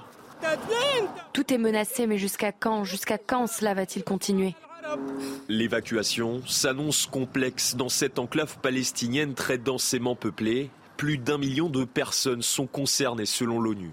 L'organisation ne cache pas son inquiétude. Les Nations Unies estiment impossible qu'un tel déplacement de population ait lieu sans provoquer des conséquences humanitaires dévastatrices. Les Nations Unies appellent fortement à ce que cet ordre, s'il est confirmé, soit annulé pour empêcher de transformer ce qui est déjà une tragédie en une situation calamiteuse. Dans la ville, la situation humanitaire est déjà critique. Depuis plusieurs jours à Gaza, l'armée israélienne multiplie les frappes pour venir à bout du Hamas. L'organisation terroriste a rejeté l'ordre d'évacuer. Et le colonel Olivier Ravovitch, porte-parole de Tzal, l'armée israélienne, est en liaison avec nous. Euh, bonsoir mon colonel, merci d'avoir accepté euh, notre invitation. Je le disais, une, évacuation euh, demandée sous 24 heures. alors on imagine bien que vous n'allez pas dévoiler hein, la stratégie militaire de Tzal. Néanmoins, on s'attend à une opération militaire d'envergure dans les prochaines heures, les prochains jours. D'abord, je voudrais vous dire que la demande de, partir de la région nord de la ville de Gaza City vers le sud euh, a pour but d'éviter qu'il y ait des civils soient pris sous les bombardements israéliens qui visent les infrastructures du Hamas et du djihad islamique qui sont dans la ville de Gaza. Nous avons euh, des éléments du renseignement pour savoir euh, où frapper. Il faut savoir également que le Hamas ne veut pas que les gens quittent la ville pour justement créer un bouclier humain, puisque lui, de toute manière, euh, le Hamas, qui, je le rappelle, n'est pas seulement un groupe terroriste, il est le gouvernement en place dans toute la bande de Gaza depuis 2007, euh, comme vous l'avez dit tout à l'heure. Et donc, c'est un État qu'on pourrait même appeler le, le Hamastan, ou le Hamastan, c'est en français, qui gouverne 2 millions euh, d'habitants, mais qui a créé une infrastructure militaire terroriste de très grande envergure, qui a aujourd'hui déclaré la guerre à Israël, ne l'oublions pas, le Hamas, je répète, a déclaré la guerre à Israël il y a une semaine.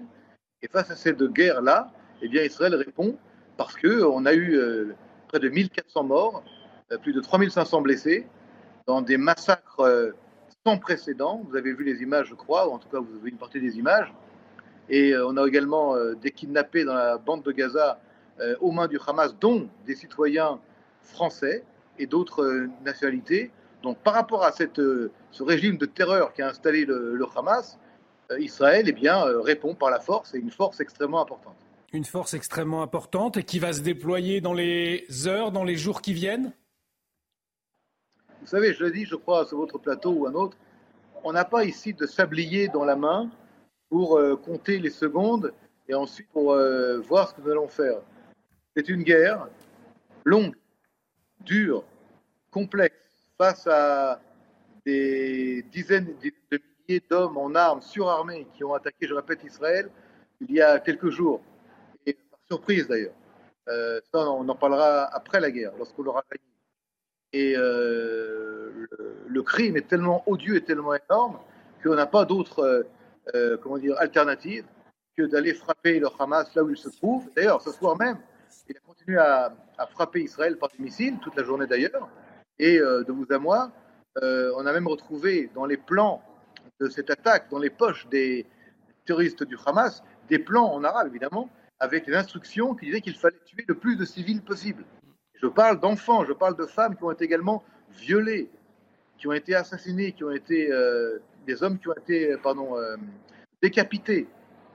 Et je ne parle pas des jeunes de la fête de la rêve partie qui ont été assassinés et mitraillés à mort on parle ici de près de 300 morts dans cette fête-là, dont des Français d'ailleurs, entre autres. Et euh, euh, par rapport à cela, Israël est en légitime défense. Une guerre euh, que nous devons mener, il n'y a pas d'autre alternative. Jean Messia, qui est autour de ce plateau, veut vous poser une question. Mais avant, juste au niveau militaire, on a vu le, niveau de préparation des terroristes samedi dernier. Vous vous attendez à une forte résistance. que savez-vous de l'ennemi aujourd'hui? Vous savez, euh, dans la guerre, dans la guerre, il y a une erreur à ne pas commettre, c'est celle de sous-estimer l'ennemi. Donc je vais vous dire qu'on a affaire ici à un ennemi extrêmement cruel, extrêmement cruel, très déterminé, très parfait aussi. C'est pour cela que nous prenons toutes les précautions nécessaires pour frapper le Hamas, d'abord par une campagne de bombardement aérien, euh, là où il se trouve, et euh, ensuite, euh, s'il y a besoin, nous utiliserons d'autres tactiques militaires. Je vais juste ouvrir une parenthèse très courte, si vous me permettez. Les chiffres qui sont donnés aujourd'hui sur les victimes en Gaza sont donnés par le ministère de la Santé, je cite palestinien. En fait, c'est l'administration du Hamas qui gouverne tous les ministères l'administration de Gaza. Donc les chiffres sont faux. Et deuxièmement, ils ne font aucune différenciation entre les civils so-called, et les terroristes, parce que pour eux, tout le monde est, un civil, même le terroriste, parce qu'il n'y a pas d'uniforme officiel du Hamas, ni euh, marqué sur la casquette euh, du terroriste et du tueur, je suis du Hamas. Donc c'est aussi euh, de bonne guerre de raconter n'importe quoi, de vendre des chiffres qui sont malheureusement repris par une presse qui souvent ne, ne, ne, ne vérifie pas ces, ces, ces données-là. Jean Messia. Oui, bonsoir mon colonel. Vous avez eu parfaitement raison de rappeler que le Hamas n'est pas simplement une, une, petite organisation terroriste, mais que c'est un gouvernement euh, qui fonctionne exactement d'ailleurs sur le même modèle que le parti nazi, hein, c'est-à-dire que euh, c'est euh, une administration qui enrôle les enfants de, depuis le plus jeune âge jusqu'à la mort en fait. Donc il y a une mainmise de, de, sur Gaza du Hamas comme il y avait une mainmise du parti nazi sur l'Allemagne. ce sont deux totalitarismes parfaitement comparables. y compris d'ailleurs dans leurs crimes. Moi, la question que je vais vous poser, c'est comment vous allez vous y prendre, parce que le Hamas est certes un gouvernement, mais c'est surtout un gouvernement souterrain, c'est-à-dire que l'essentiel des forces militaires et capacitaires euh, euh, du Hamas se situe dans, tout un réseau de galeries souterraines qui couvrent quasiment euh, tout le territoire de Gaza. Or, aussi bien les frappes aériennes que d'ailleurs une attaque terrestre semblent extrêmement compliquées, qui plus est en la présence de plusieurs dizaines d'otages. Et, et, ça, c'est quelque chose qui interpelle et interroge, parce que à moins de vouloir euh, sacrifier des centaines de personnes de part et d'autre, on ne sait pas très bien comment. Bon, évidemment, il ne s'agit pas de révéler quoi que ce soit, mais euh, c'est ce que la question que tout le monde se pose en fait. Hein. Comment vous allez vous y prendre pour détruire un Hamas qui est souterrain?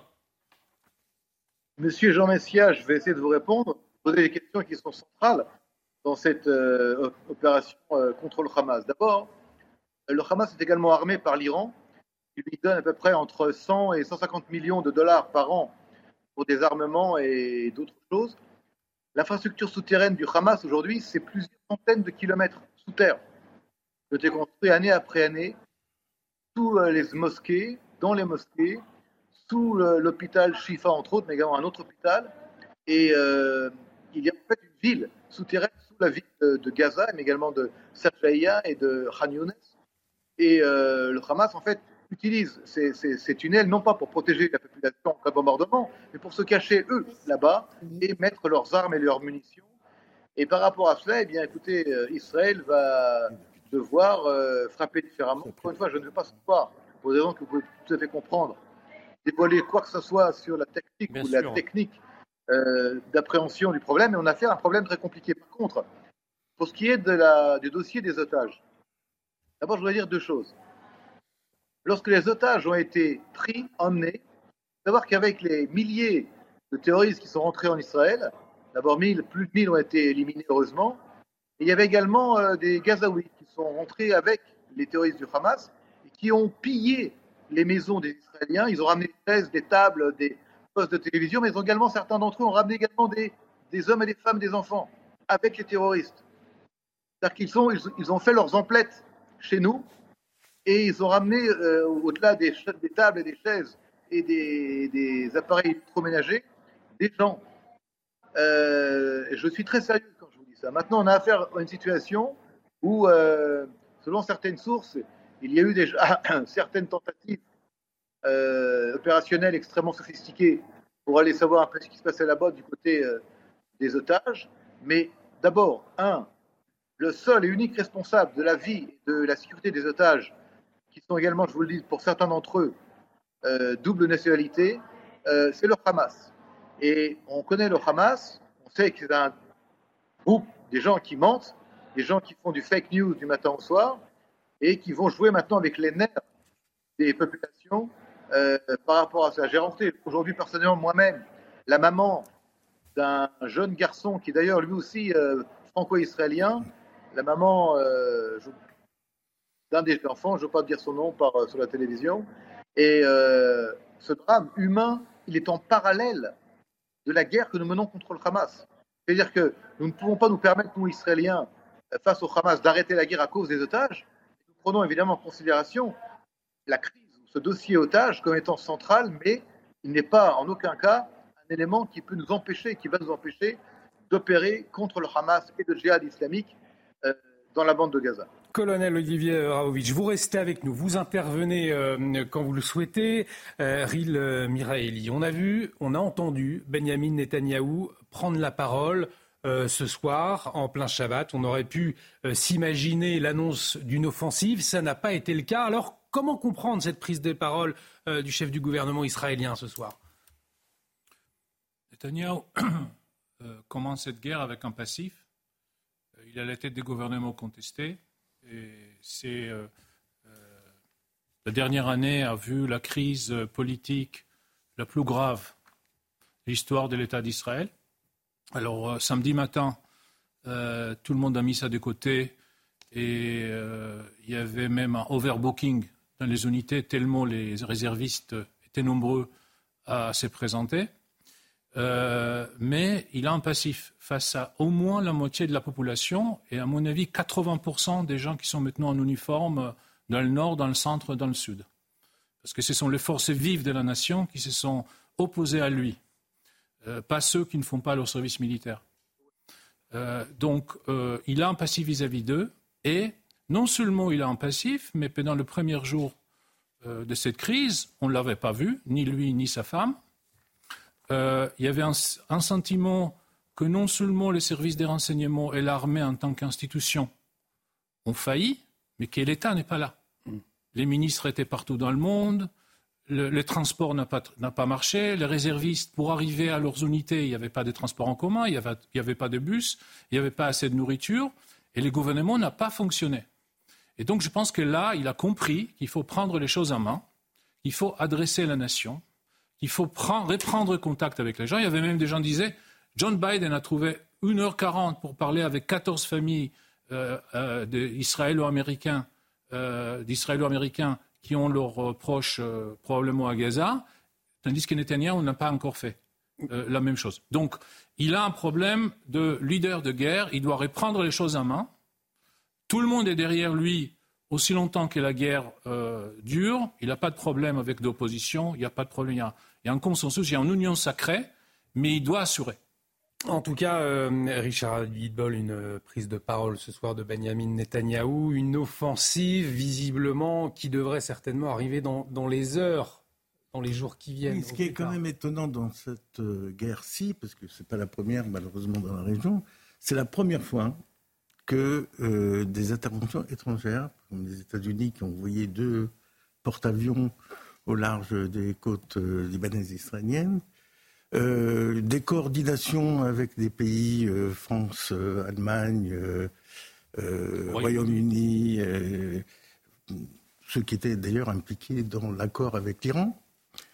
Et tout ça laisse supposer, je ne sais pas, puisqu'on dit que cette, cette attaque a été préparée depuis deux à trois ans, c'est-à-dire peu après les accords d'Abraham, et tout a été coordonné à Beyrouth et à Téhéran entre des coordinations entre le Hezbollah, euh, le Hamas et euh, Téhéran. Est-ce à dire que cette guerre peut s'étendre à l'Iran? C'est la grande question, parce que euh, quand on regarde aujourd'hui la situation militaire, c'est la première fois, je ne sais pas sous, sous contrôle, mais c'est la première fois que les Israéliens se coordonnent avec des forces militaires en plein conflit, et pas n'importe quelle force, puisque ce sont deux porte-avions américains et les plus grands qui sont arrivés à cet endroit. C'était en 1956 avec la France. Oui, mais c'était totalement différent comme Bien conflit. Sûr, mais c'était pas, pas un conflit qui avait été lancé par Israël. Donc là, on se retrouve dans une situation euh, euh, extrêmement euh, flexible parce que le Hezbollah a dit qu'il allait attaquer euh, certainement euh, si jamais euh, la guerre se, déclare. Il a commencé d'ailleurs à pilonner quelque part. Et est-ce que Téhéran ne va pas profiter de la situation? Parce qu'ils ont considéré que, comme disait très bien Michael, que la situation en Israël était confuse que les États-Unis sont dans des situations un peu difficiles et peut-être démunis en munitions avec tout ce qu'on a envoyé en Ukraine, et que donc la situation globale est plutôt favorable à l'Iran pour un conflit aujourd'hui. Justement. Est-ce qu'ils ne rentreront pas en conflit à ce moment-là? Avant de marquer une pause et, de libérer euh, euh, le colonel Olivier euh, Ravovitch, on va vous donner la, parole une dernière fois. On entendait effectivement que cela pouvait s'étendre avec le Hezbollah qui, rentre dans la danse, si, je puis, si je puis m'exprimer ainsi. effectivement, c'est une, une crainte ou en tout cas une menace identifiée aujourd'hui? Je vais vous dire, c'est pas une, c'est pas une, une crainte. C'est une menace effectivement euh, qui existe depuis longtemps d'ailleurs. Le Hezbollah s'est renforcé grâce à l'Iran.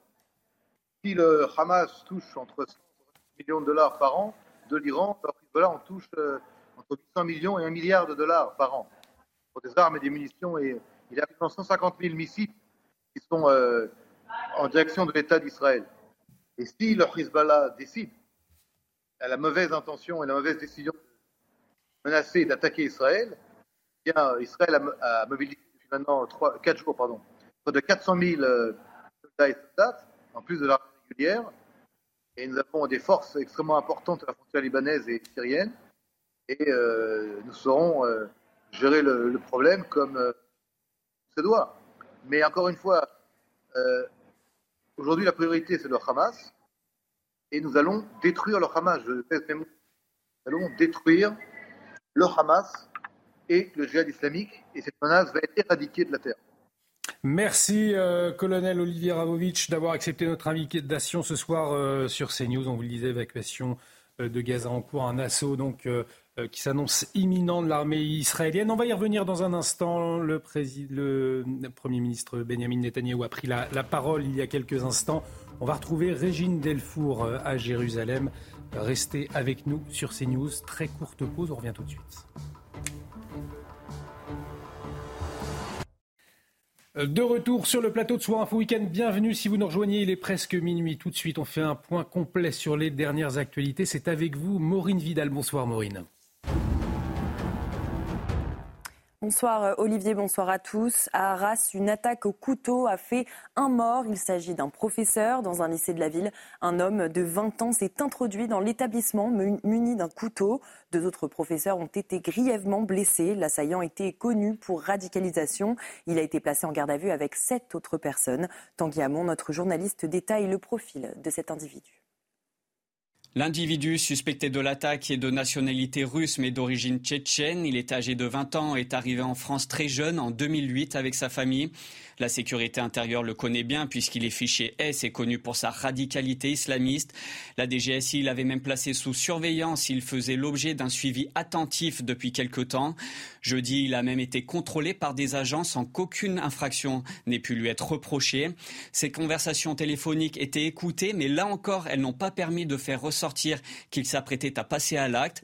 Il s'agissait donc d'un homme dont la radicalité et le danger potentiel qu'il représentait étaient bien connus des services de renseignement mais dont il était très difficile d'anticiper un passage à l'acte.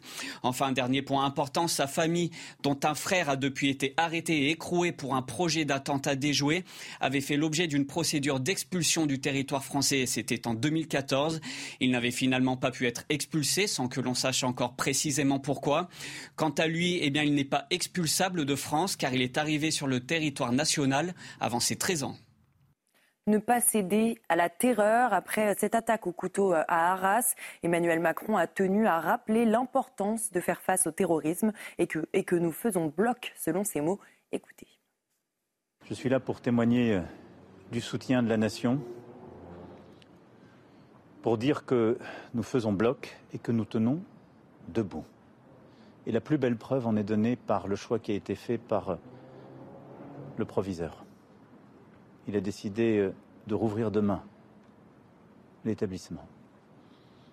Les élèves qu'il souhaite pourront revenir, les enseignants qu'il souhaite pourront revenir. Le choix est fait de ne pas céder à la terreur, de ne rien laisser nous diviser.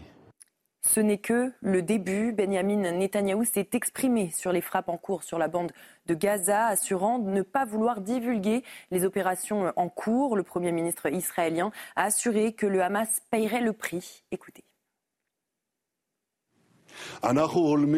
Nous frappons notre ennemi avec une puissance sans précédent. J'insiste, ce n'est que le début. Nos ennemis n'ont que commencé à payer le prix. Je ne peux pas divulguer de quoi est fait la suite, Mais je vous dis, c'est juste le début. L'offensive lancée par le Hamas palestinien contre Israël a provoqué une vague de soutien à travers les pays du monde musulman, une pression de la rue grandissante, comme c'est le cas en Irak, en Iran ou encore en Jordanie, où plusieurs manifestations ont eu lieu aujourd'hui. Récit de Léo Marcheguet. Alors qu'une manifestation avait lieu à Ramallah, en Cisjordanie occupée, des heurts ont éclaté avec les forces de l'ordre israélienne. Plusieurs morts sont à déplorer côté palestinien. Dans les rues d'Amman, des milliers de Jordaniens se sont réunis, brandissant des drapeaux aux couleurs de la Palestine. Plus loin dans la ville, des échauffourées ont eu lieu avec la police. D'autres manifestations en soutien à Gaza se sont déroulées dans plusieurs pays du monde musulman, comme ici en Iran, où des participants ont mis feu au drapeau israélien. Des hommes ont même mis en scène l'arrestation du président israélien Benjamin Netanyahou.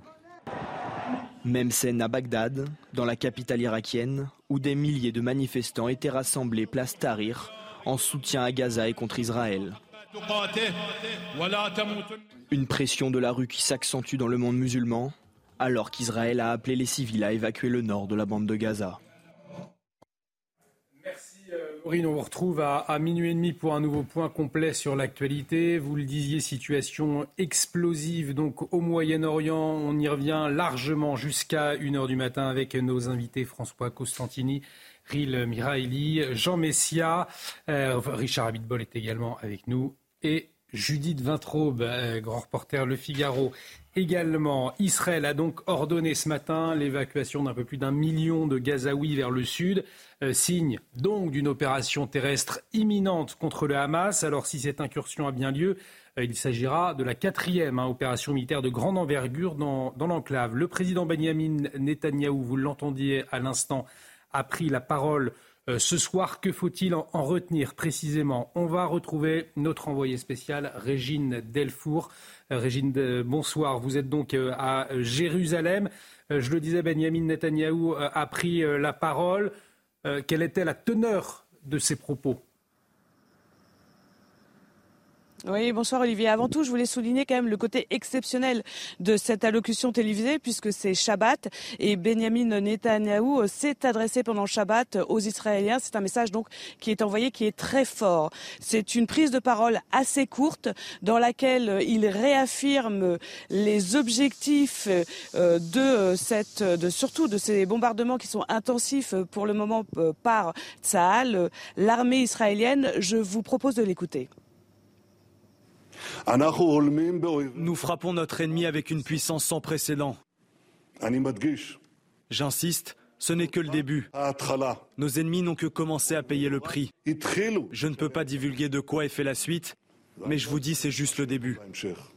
Vous l'avez dit, euh, vous l'avez dit, euh, Olivier, euh, ce matin, euh, à l'aube, l'armée israélienne, donc ça, a ordonné à plus d'un million de Gazaouis de quitter le nord de la bande de Gaza vers le sud. C'est un ultimatum de 24 heures. Cela signifie que demain, à l'aube, cet ultimatum prend fin. Alors, avec cette allocution télévisée qui est donc exceptionnelle, puisque c'est Shabbat, doit-on voir l'imminence de cette intervention, cette contre-offensive de l'armée israélienne terrestre, il doit euh, théoriquement euh, tout porte à croire qu'elle va arriver, comme on vous le dit depuis plusieurs jours. Mais là, avec euh, cette intervention, cette, contre-offensive devrait arriver très vite. Et vous êtes donc sur place à Jérusalem justement pour suivre les événements au plus près. Merci à vous, Régine Delfour. Vous êtes avec Thibault Marcheteau derrière la, caméra. On imagine effectivement, Rin Miraeli, une intervention imminente, en tout cas euh, Israël aurait tout intérêt, l'armée israélienne, à mener une opération très rapidement pour ne pas perdre de temps, puisque on le sait, euh, ça laisse aussi le temps à la limite de s'organiser. Lorsqu'on prend trop, trop son temps, on peut s'attendre peut-être dans la nuit, dans les, heures qui viennent? Je ne sais pas. Je voulais juste rappeler que euh, en juin, en mai-juin 67, Israël a quand même pris une quinzaine de jours. et malgré les faits que le premier, mouvement était de Nasser, euh, s'il attendait qu'Israël riposte tout de suite, ce n'était pas le cas. Et quand Israël a pris son temps, il y avait quand même une surprise malgré les faits que Nasser était genre le maître de l'horloge. Et donc si on attend suffisamment de temps, on pourrait créer l'effet surprise chez l'ennemi. Parce qu'il commence à se demander pourquoi ça ne commence pas, mais qu'est-ce qui se passe, etc. Donc je ne sais pas ce qui va, se passer, mais c'est clair qu'Israël, euh, qui a été surpris, essaye maintenant de reprendre le contrôle de l'horloge dans cette histoire. Contrairement au passé, euh, les soutiens internationaux euh, incarnés par deux porte-avions, y compris des bâtiments de la Royal Navy, qui s'est joint à ces, forces aéronavales des États-Unis. Euh, tout cela n'est pas là euh, parce qu'on est à 24 heures près. Euh, Blinken était en Israël jeudi. Lloyd Austin, le ministre de la Défense, était en Israël, je pense qu'aujourd'hui. donc, on n'est pas à 24 heures près, et ça aussi, c'est nouveau. et puis, Israël a déjà annoncé que ça va être long. Hmm. Donc, euh, autant reprendre le contrôle et l'initiative. François Costantini, ça va être long. Je, vous donne la parole dans un instant aux uns et aux autres. François Costantini, ça, euh, effectivement, une euh, opération qui risque d'être longue. Il y a eu la présence euh, d'Anthony Blinken, vous le rappeliez euh, notamment. Est-ce que ça, le fait que des euh, autorités américaines soient sur le territoire est un signe Il demandait un corridor, hein, la création d'un corridor d'évacuation pour Gaza. Est-ce que c'est le signe que effectivement ce n'est pas pour tout de suite cette opération militaire? Oui, mais on, sent, on sent une présence américaine, à mon avis, avec deux impératifs. Le premier, bien sûr, c'est de, de réaffirmer leur soutien historique, politique, diplomatique à Israël. Mais j'ai senti une certaine réticence chez les Américains notamment de la part d'Anthony Blinken, qui, avant son, euh, son voyage en Israël, a dit Nous n'avons pas de preuves formelles de l'implication de l'Iran. Donc, en effet, on a l'impression que les États-Unis ont un souci, c'est qu'ils veulent essayer de circonscrire en quelque sorte le conflit à une opération, notamment euh, l'opération notamment euh, de sanctions israéliennes contre, le, contre la masse à la suite de ce qui s'est passé euh, des, attentats tout à fait horribles qui sont, qui sont passés à une semaine, mais que euh, les États-Unis ont peur en quelque sorte d'une programmation du, conflit. On sait déjà qu'il y a le Hezbollah, et puis à mon sens, je pense que ce qui se passe tout simplement, c'est que l'Iran est en train de vouloir déchirer les accords d'Abraham. Je crois que l'agenda régional, c'est ça. C'est-à-dire ces accords d'Abraham qui ont quand même commencé à marginaliser l'Iran. Euh, on voit également dans la réplique de ces manifestations une chose à la fois intéressante mais aussi inquiétante, c'est que le monde musulman, aussi bien que sunnite que chiite, euh, qui pourtant est souvent à U et à, U et à Dia, eh bien aussi bien à Bagdad, à Téhéran, euh, en Jordanie euh, ou, à Beyrouth, on voit en quelque sorte l'Iran essayer de mobiliser au-delà de la fracture de la fitna entre sunnites et chiites. Donc c'est assez inquiétant et on voit que les États-Unis qui doivent à la fois essayer de préserver bien sûr les accords d'Abraham, qui sont un acquis notamment de la diplomatie Trump, mais que la, en quelque sorte, l'administration de Biden doit reprendre à son compte et, qu'elle doit défendre, parce que ça fait quand même l'objet d'un consensus diplomatique euh, dans l'ensemble du personnel politique américain, euh, c'est leur souci. Et on sent qu'ils sont présents, ils affirment en quelque sorte, bien sûr, euh, leur soutien stratégique aux États-Unis, avec vraisemblablement des livraisons de munitions, un pont aérien, mais ont un souci quand même à mon sens, véritable, c'est de circonscrire ce conflit. On va retrouver Hubert Sidbon, c'est un Français, il habite euh, à Ashkelon. Ashkelon, c'est à une vingtaine de kilomètres de la bande de Gaza. Euh, merci d'être avec nous, euh, Hubert Sidbon. Vous témoignez régulièrement sur notre antenne, vous nous faites vivre au plus près la situation sur place. Qu'est-ce que vous pouvez nous, raconter de l'atmosphère? Je le disais, vous êtes à une vingtaine de, kilomètres de la bande de Gaza. Est-ce que vous observez des, des mouvements de troupes? Est-ce que vous sentez que les choses sont en train de bouger ces dernières heures? Bien, bonsoir à tout le monde. Si vous permettez, tout d'abord, je voudrais juste dire quelque chose avant je voudrais m'adresser à M. Mikhaili qui a donné des chiffres totalement, totalement erronés. M. Mikhaili, Binyamin Netanyahou a 64 sièges à la Knesset. Il a donc la majorité. Alors, c'est pas parce que la gauche a voulu gouverner sans majorité qu'il faut raconter des histoires et des sornettes. Alors, Ril Miraeli va Alors maintenant, vous, répondre. Hein. S'il veut, je, veux bien. Ril vous. Non, non, mais ça n'a rien à voir. Hmm. On ne parle pas de, résultats des élections, on parle d'un mouvement de contestation euh, qui a mobilisé une majorité des forces vives de la nation. Et euh, c'est pas, c'est pas, cette histoire-là est entre parenthèses depuis samedi matin. On en parlera après la guerre. Alors, du, coup, Mais monsieur, c'est vous, vous qui en avez parlé le premier. Et ce ne sont pas les forces vives qui sont en cause là-dedans. Donc il n'y a jamais eu 80% de la population qui était contre M. Netanyahou. Je ne sais pas si vous êtes en Israël en ce moment. Moi, j'y suis. Alors le samedi, il y avait, c'est vrai, du monde. 100 000 personnes sur tout Israël, sur 10 millions d'habitants.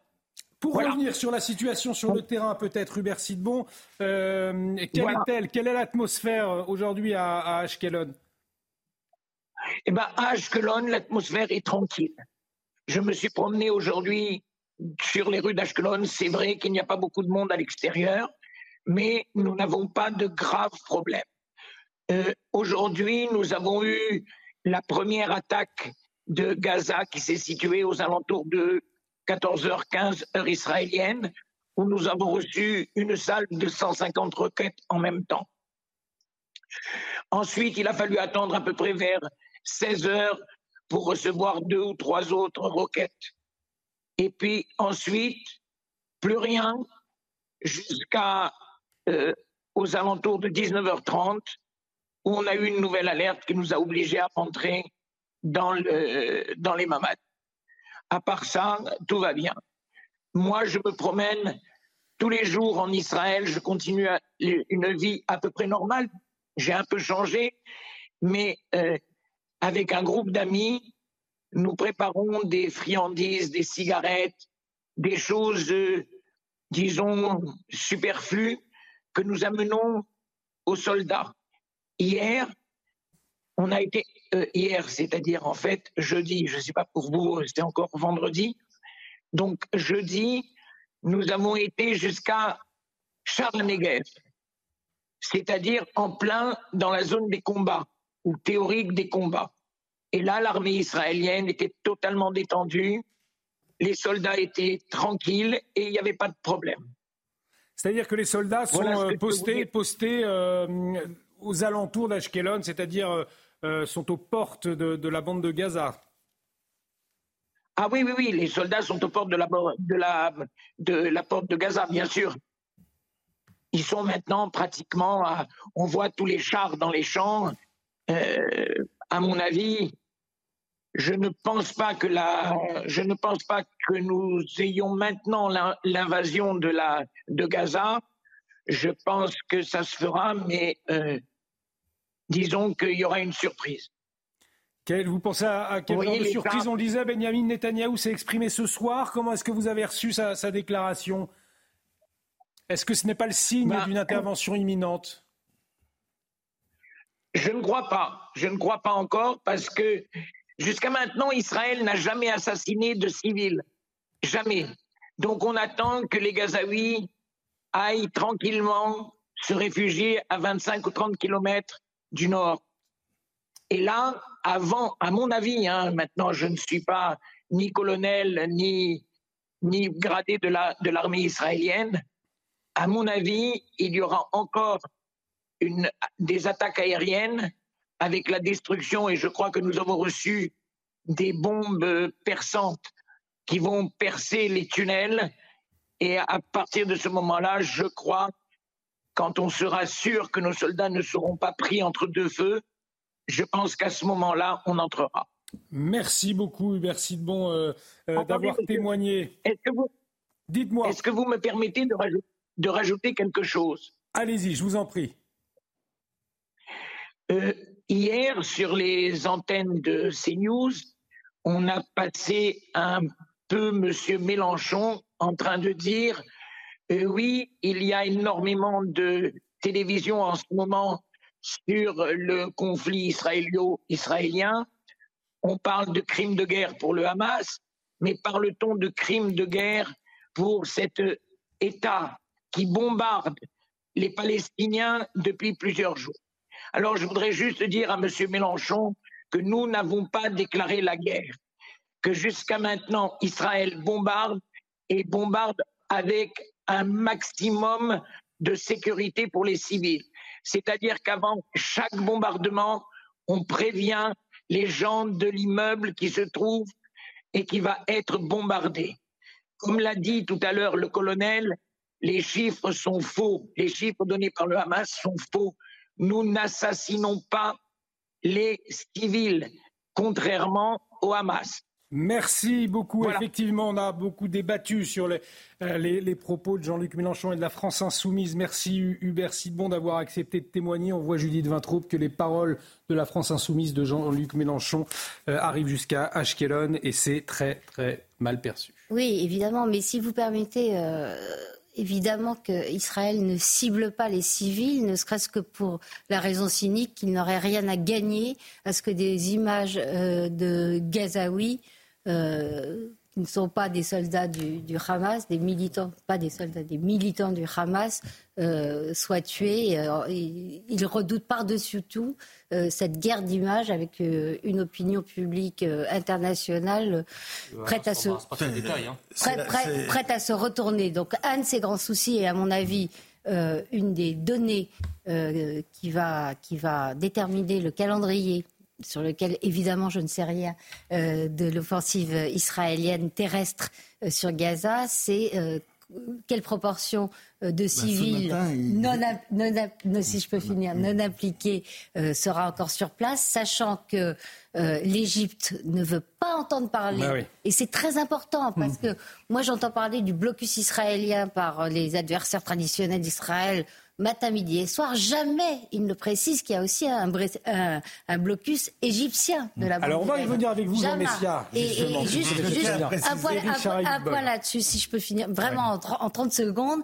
Euh, les Égyptiens ne veulent pas euh, de, gens, de Gazaouis, parce qu'ils craignent par-dessus tout euh, qu'il y ait du Hamas, des militants du Hamas euh, parmi eux, et puis qu'ils connaissent ces populations gazaouites et qu'ils connaissent l'expérience des pays qui ont accueilli des Palestiniens, notamment la Jordanie. On ne peut pas dire que ça lui ait réussi. oui, mais pour le moment, il ne sait pas la question D'une part, et d'autre part, le Hamas lui-même érige des clôtures, d'après nos contacts, nos correspondants en Israël, pour empêcher sa population de s'enfuir vers l'Égypte. On revient sur l'Égypte avec vous, Jean Messia, dans un instant. Mais Richard Abitbol voulait apporter une précision. C'est pas en Égypte qu'ils vont pour le moment, ils vont dans le sud de la bande de Gaza. Parce qu'ils ne peuvent pas. Parce qu'ils ne peuvent pas aller en Égypte euh, Non, là, actuellement, il y a des discussions pour donner de l'argent à l'Égypte et qu'ils les acceptent. C'est très difficile. Pour le moment, c'est non. Pour c'est non. Mais ce qui, est, ce qui est quand même important, c'est que malgré le mot d'ordre du Hamas de ne pas se déplacer, vers une heure d'après-midi, il y avait déjà plus de 400 000 personnes qui s'étaient déplacées. Ce, qui montre quand même que le Hamas ne tient pas tant que ça la population civile, parce qu'on oublie quand même que depuis le 30 juillet, il y a eu d'énormes manifestations contre la gestion du Hamas. Et que le Hamas a justement peut-être été aussi poussé à reprendre la main avec cette opération qui était prévue de longue date et, et toute une série de, d'opportunités ont fait que ça s'est passé maintenant. Mais euh, il n'y a pas une même, mise tellement euh, forte aujourd'hui sur la population civile parce qu'on voit bien qu'ils ne respectent pas tout. Mais nous n'avons tout de même pas vu de manifestation euh, contre ces attaques terroristes euh, en Israël, euh, de côté palestinien. Bah, vous, imaginez s'ils avaient fait ça, la longueur de vie qu'ils auraient. Hein, c'est vrai, mais c'est très intéressant. L'analogie avec le nazisme est, tout à fait pertinente. Le, le Hamas tient euh, la bande de Gaza, euh, comme, comme, les nazis. je vous propose de revenir sur l'Égypte aussi avec Jean mais c'est pour ça que, si vous voulez, c'est pour ça qu'Israël n'a plus le choix que d'anéantir le Hamas. En fait, il faut, il faut comment dirais-je, désamassiser euh, la bande de Gaza, si je puisse me faire. comme, comme, on a, comme on a dénazifié, non, désamassisé, donc enlever le Hamas, comme on a dénazifié effectivement l'Allemagne pour avoir un voisin pacifique euh, à, côté. Sur l'Égypte, justement, c'est très intéressant parce que, rappelez-vous, il n'y a pas si longtemps, euh, l'Occident regrettait beaucoup la révolution qui a renversé le président euh, Morsi, qui était un président des frères musulmans. Qu'est-ce qui se serait passé aujourd'hui si, si, ça avait été les frères musulmans au pouvoir en Égypte avec ce qui se passe dans la région? Hum.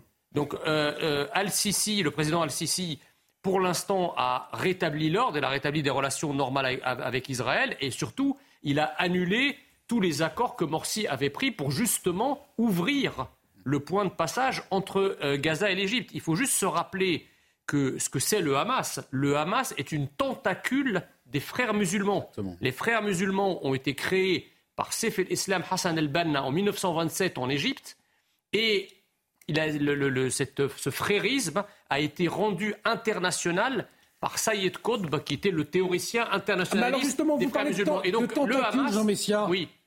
Le, si effectivement aujourd'hui Israël veut anéantir le Hamas, s'il y a toutes ces tentacules, c'est une opération finalement euh, qui joue à l'échelle planétaire ben, C'est bien ça le danger, si vous voulez. C'est que le problème, c'est qu'il y a eu tout un tas d'accords entre les gouvernements d'un certain nombre de pays arabes et Israël. Le problème, c'est que les pays arabes dont on parle ne sont pas des démocraties. Donc il y a ce que les gouvernements négocient et il y a ce que, pense la rue arabe.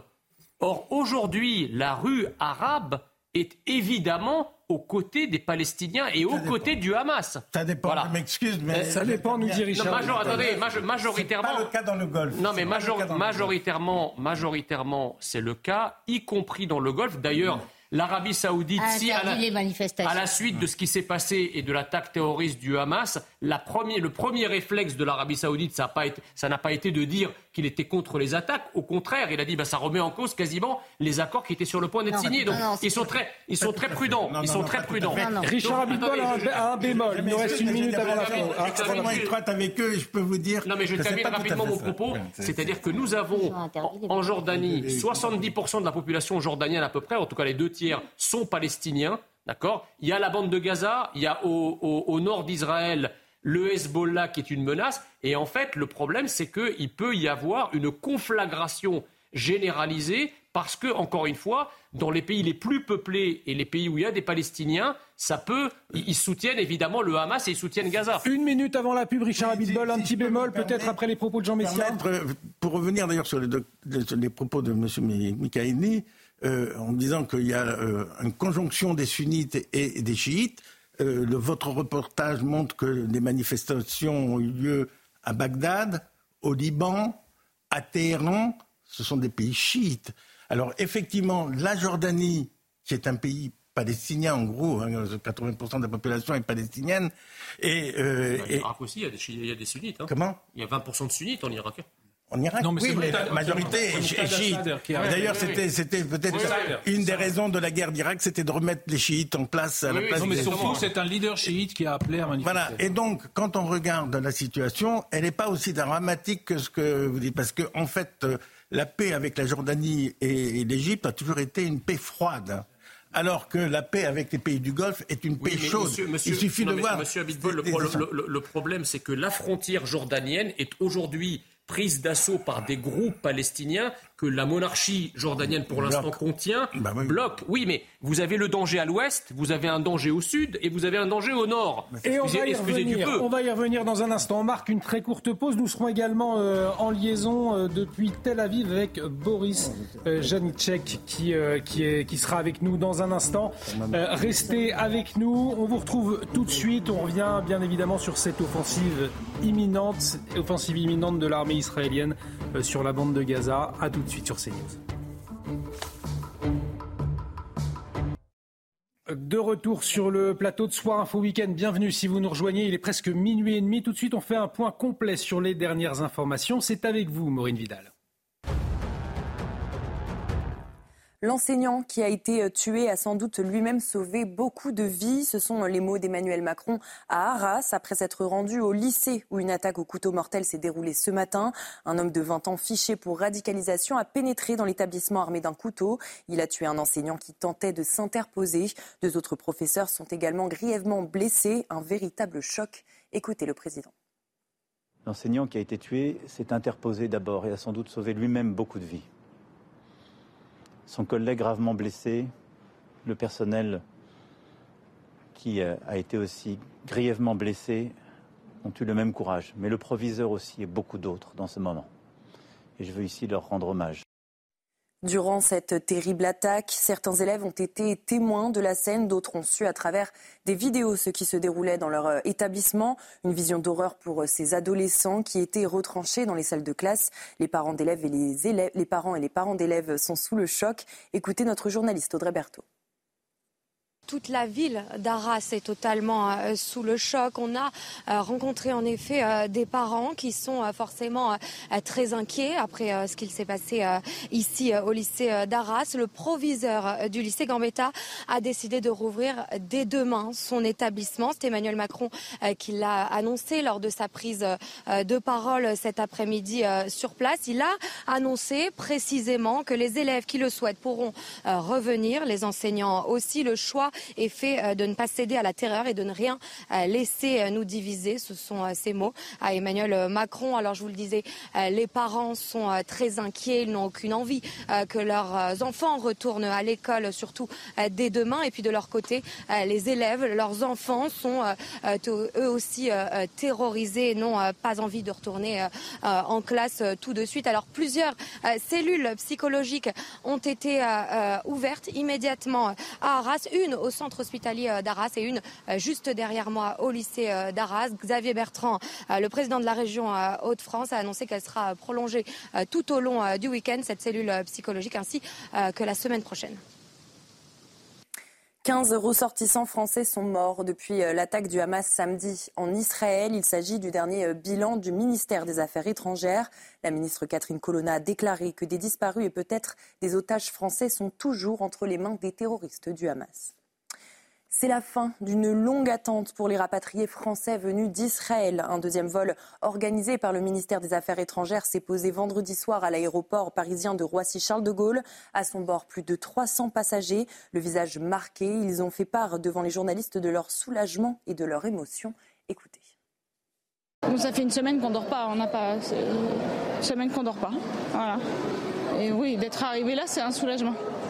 Ça fait 18 ans que j'habite en Israël, c'est la première fois que je vis une, atrocité pareille. Pourtant j'en ai vu des guerres, mais là... très soulagée, très touchée psychologiquement. Je pense qu'il va falloir qu'on se reconstruise un petit peu avec ce qu'on a vécu. Je remercie énormément le gouvernement. Je remercie énormément surtout Air France et surtout les gens qui prennent, euh, qui ont vraiment euh, la force de venir jusque là-bas et risquer leur peau pour pouvoir nous, nous ramener. On a passé des moments très très durs et il était temps qu'on rentre et on remercie beaucoup euh, la France et l'organisation qui a été faite, de cette cellule de crise. On a pu bénéficier d'un vol formidable, on a été très très bien accueillis jusqu'au bout. L'armée euh, israélienne ordonne l'évacuation de tous les civils du nord de Gaza vers le sud pour leur propre sécurité et protection, une demande qui inquiète plusieurs organisations non gouvernementales. Des milliers de civils palestiniens ont débuté leur exode vers le sud. Plus de détails avec notre journaliste Harold Diman. Lloyd Austin annonce davantage de munitions américaines et un renforcement du groupe aéronaval autour du porte-avions Gerald Ford en Méditerranée orientale. Depuis des jours, les dirigeants américains mettent en garde la République islamique d'Iran et le Hezbollah contre toute tentation de se mêler de cette guerre. Le ministre américain compare le Hamas à Daesh. Cependant, les États-Unis ont modéré un peu la fougue israélienne en obtenant que l'armée israélienne promette de respecter des corridors d'évacuation sûrs pour les civils en fuite à Gaza. En effet, les habitants du nord de Gaza sont invités à se réfugier au sud du fleuve Wadi Gaza qui coupe la bande en deux. Chacun attend le déclenchement d'une attaque massive israélienne, mais les raids israéliens qui ont eu lieu ce vendredi ont servi, selon Tsahal, à recueillir des renseignements sur les otages et n'ont pas été de longue durée il est à supposer que tant que les habitants n'auront pas terminé leur départ du nord de Gaza, l'offensive principale de Tsahal ne sera pas lancée. Euh, merci euh, à vous, Maureen Vidal, pour ce point complet sur l'actualité. Peut-être un, tour de plateau sur ce qu'on vient d'entendre, Richard Abitbol. On entendait Harold Iman nous dire qu'effectivement, euh, il y a la présence des Américains. Alors, à la fois une présence militaire, on l'a vu avec ces navires envoyés, et en même temps, eh bien, les Américains qui font attention en disant aux Israéliens euh, il faut des corridors, il faut que les Gazaouis puissent euh, également, euh, les civils puissent également s'échapper. finalement, quelle est la posture? Comment les, les, Américains voient les choses? Ben, Déjà, le, corridor, même s'il n'est pas encore pour l'Égypte, il va vers le sud de, la bande de Gaza. C'est ce qu'ils ont demandé d'ailleurs, parce qu'en général, les Israéliens, quand ils font une ultimatum, euh, ils le respectent. Hein. Donc, euh, normalement, le ultimatum se terminait euh, ce soir à, minuit. Il y avait 400, 400 000 à une heure d'après-midi. Ils sont peut-être aujourd'hui 500 000, 600 000 à être partis. Je pense que les autres, ils partiront pas. Soit parce qu'ils sont bloqués par le Hamas, soit parce qu'ils veulent pas partir, etc. Donc, je ne pense pas que ce soit encore la raison qui, les bloque. Euh, après mon expérience, euh, ils attaquent souvent vers 4-5 heures du matin, donc on verra vers 4-5 heures du matin si ça va Ça peut se jouer cette nuit, donc finalement. Je ne vois pas Netanyahou venir à la télévision le jour de Shabbat pour faire une déclaration où il n'y a pas grand-chose, si peut-être cette déclaration est le signal pour les militaires d'y aller. Donc, euh, François Costantini, ça veut dire qu'on peut s'attendre cette nuit, 3h, 4h du matin, à euh, l'offensive terrestre du Tsal alors il y a déjà une offensive qui a commencé bien sûr sur le plan aérien avec un, début de frappe stratégique. Là véritablement on n'a aucune information. Il y a une coordination euh, qui est en, qui est en train de se faire. Euh, il y a en effet cette demande d'évacuation. D'ailleurs je pourrais dire au passage que on peut reprocher beaucoup de choses en Israël, à Israël, la colonisation, Jérusalem-Est, tout ce qu'on veut, mais j'ai quand même jamais vu moi un pays au monde qui avertit quand même des populations avant de bombarder. Je n'ai pas vu la Russie avertir les populations ukrainiennes. Quand les populations, les populations serbes ont été bombardées par les Américains et les Britanniques, y compris euh, à l'uranium appauvri, j'ai pas vu les populations être averties. Donc euh, cette fois-ci, je pense qu'on reproche paradoxalement à Israël euh, de faire demander aux gens de partir, mais qu'en aurait-il été si Israël n'avait pas averti les populations? Donc, quoi qu'il arrive, Israël est pris dans une sorte de, de nasse médiatique permanente, et je crois que c'est un défi tout à fait redouable. Alors là, moi, je pense, moi, je pense qu'Israël se trouve dans une position stratégique de renversement de ce qui s'est passé à l'été 2005. C'est-à-dire Israël avait choisi stratégiquement, Ariel Sharon, qui était quand même un, stratège qui n'était pas n'importe qui, avait dit que, avait pensé que je pense que la, la bande de Gaza était intenable. Il y avait même eu un renversement politique. Il avait quitté le Likoud, créé Kadima. Il y avait même eu un bouleversement euh, de la scène politique israélienne à partir de ce retrait de Gaza. Là, Israël véritablement est en train de repenser, de repenser une stratégie inverse. Alors, il ne s'agit pas de réoccuper Gaza. Gaza Je rappelle qu'il y, avait, qu'il y avait 15 000 colons qui avaient été évacués, même manu, militari euh, par l'armée israélienne. Il ne s'agit pas de rester, mais il s'agit de remettre stratégiquement, en quelque sorte, d'une façon ou d'une autre, la, main sur Gaza. Et là, c'est une œuvre qui ne va pas durer des jours, des semaines, mais des mois, voire peut-être une année. Euh, c'est-à-dire le, temps, dans les faits, que Israël euh, soit opérationnel à Gaza et remette en quelque sorte le couvert stratégique sur Gaza. Donc je pense que s'il y a une offensive, ce ne sera pas forcément une offensive très spectaculaire, euh, ce sera par poche, par progression, petit à petit, de façon à gagner du terrain, parce que vous savez, à Gaza, là vous avez une véritable milice, une, une, organisation terroriste qui sait se fondre dans la population, qui sait l'utiliser, euh, il n'est pas dit, par exemple, que euh, Israël se trouve pas à Gaza face à des terroristes euh, avec des, déguisés en femmes, en burqa, etc. Comme ça, c'était vu au, sud Liban avec, avec le Hezbollah. Donc tout, tout, est à prévoir, tout est à craindre. Et je pense qu'à mon sens, Israël va progresser, progresser de façon extrêmement prudente et sur un, temps, un temps stratégique relativement long. Une opération militaire longue et attendue. je vous donne la parole dans un instant. On va faire un détour par Jérusalem. On va retrouver notre envoyé spécial euh, Régine Delfour avec euh, Thibault Marcheteau. Euh, Régine, quelle est l'atmosphère sur place? Vous avez passé toute la journée à Jérusalem. Racontez-nous dans quel état d'esprit sont les personnes que vous avez pu croiser. Bien, écoutez, Olivier, euh, la journée de vendredi qui s'est déroulée donc euh, hier, puisqu'il euh, est minuit et demi, était une journée qui était considérée à risque en Israël, puisque c'était la journée de la prière et plusieurs appels à manifester à l'issue de la prière par les Palestiniens avaient été annoncés. Alors, dans Jérusalem, dans Jérusalem-Est, hein, il y avait énormément de forces de l'ordre qui étaient déployées, des barrages un petit peu partout qui menaient à l'esplanade des mosquées. On a vu donc aussi des barrages filtrants et on a vu des personnes se faire refouler euh, et qui n'ont pas eu accès euh, à la mosquée. Parfois, il y avait euh, quand même des tensions. Et puis, ce qui était quand même très très étrange à, voir, c'est que dans Jérusalem-Est, qui est le vendredi, il y a énormément de monde. Tous les magasins étaient fermés, il n'y avait personne dans les rues. La même chose à Jérusalem-Ouest, personne dans les rues, énormément de forces de l'ordre. Et, cela, euh, Olivier, parce que euh, les habitants euh, sont calfeutrés chez eux puisqu'ils ont peur. Ils ont peur des bombardements, même si à Jérusalem, pour le moment, il n'y a pas de bombardements, mais ils ont peur des bombardements puisque la contre-offensive de l'armée israélienne terrestre, donc, est en train de se préparer. Tout le monde le sait, tout le monde l'attend. Et c'est pour ça que les habitants restent chez eux.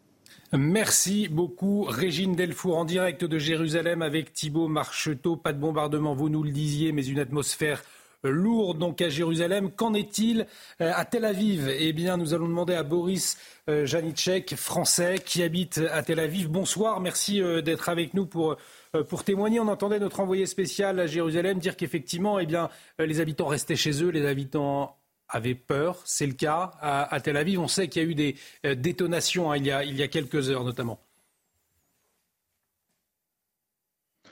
On n'est pas cloîtré chez nous. On, est, euh, on respecte les consignes de sécurité. Quand euh, les alertes sonnent, on fait distinguo entre les alertes qui sonnent dans le quartier et celles qui proviennent de, de quartiers adjacents.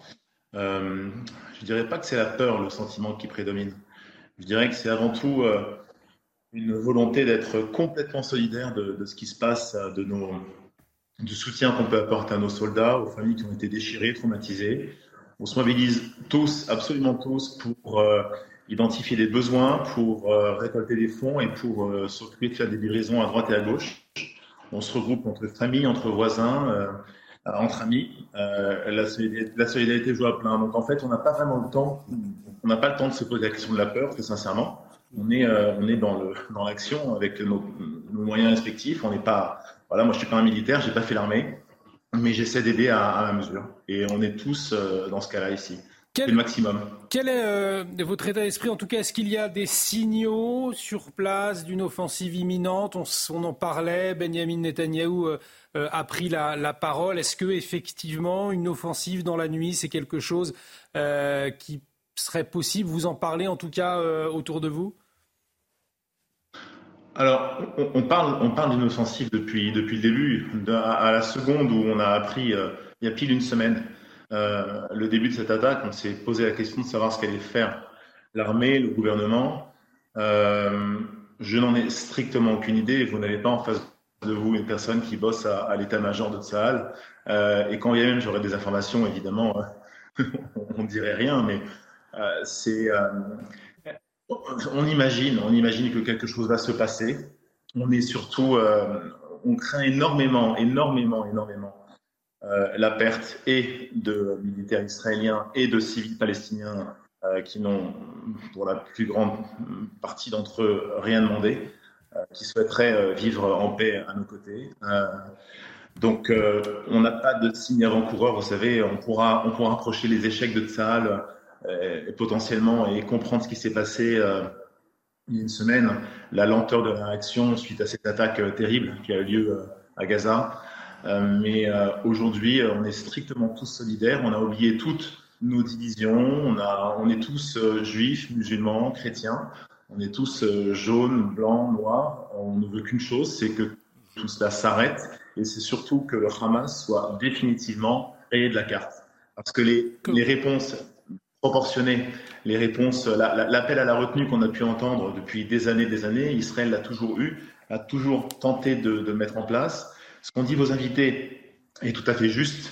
C'est une armée qui fait le maximum pour ne pas occasionner trop de dommages collatéraux, mais quand on a affaire en face de nous à des barbares qui euh, qui s'agglutinent à des écoles, à des hôpitaux pour justement qu'il y ait un maximum de dommages collatéraux et en faire la communication, c'est forcément très compliqué.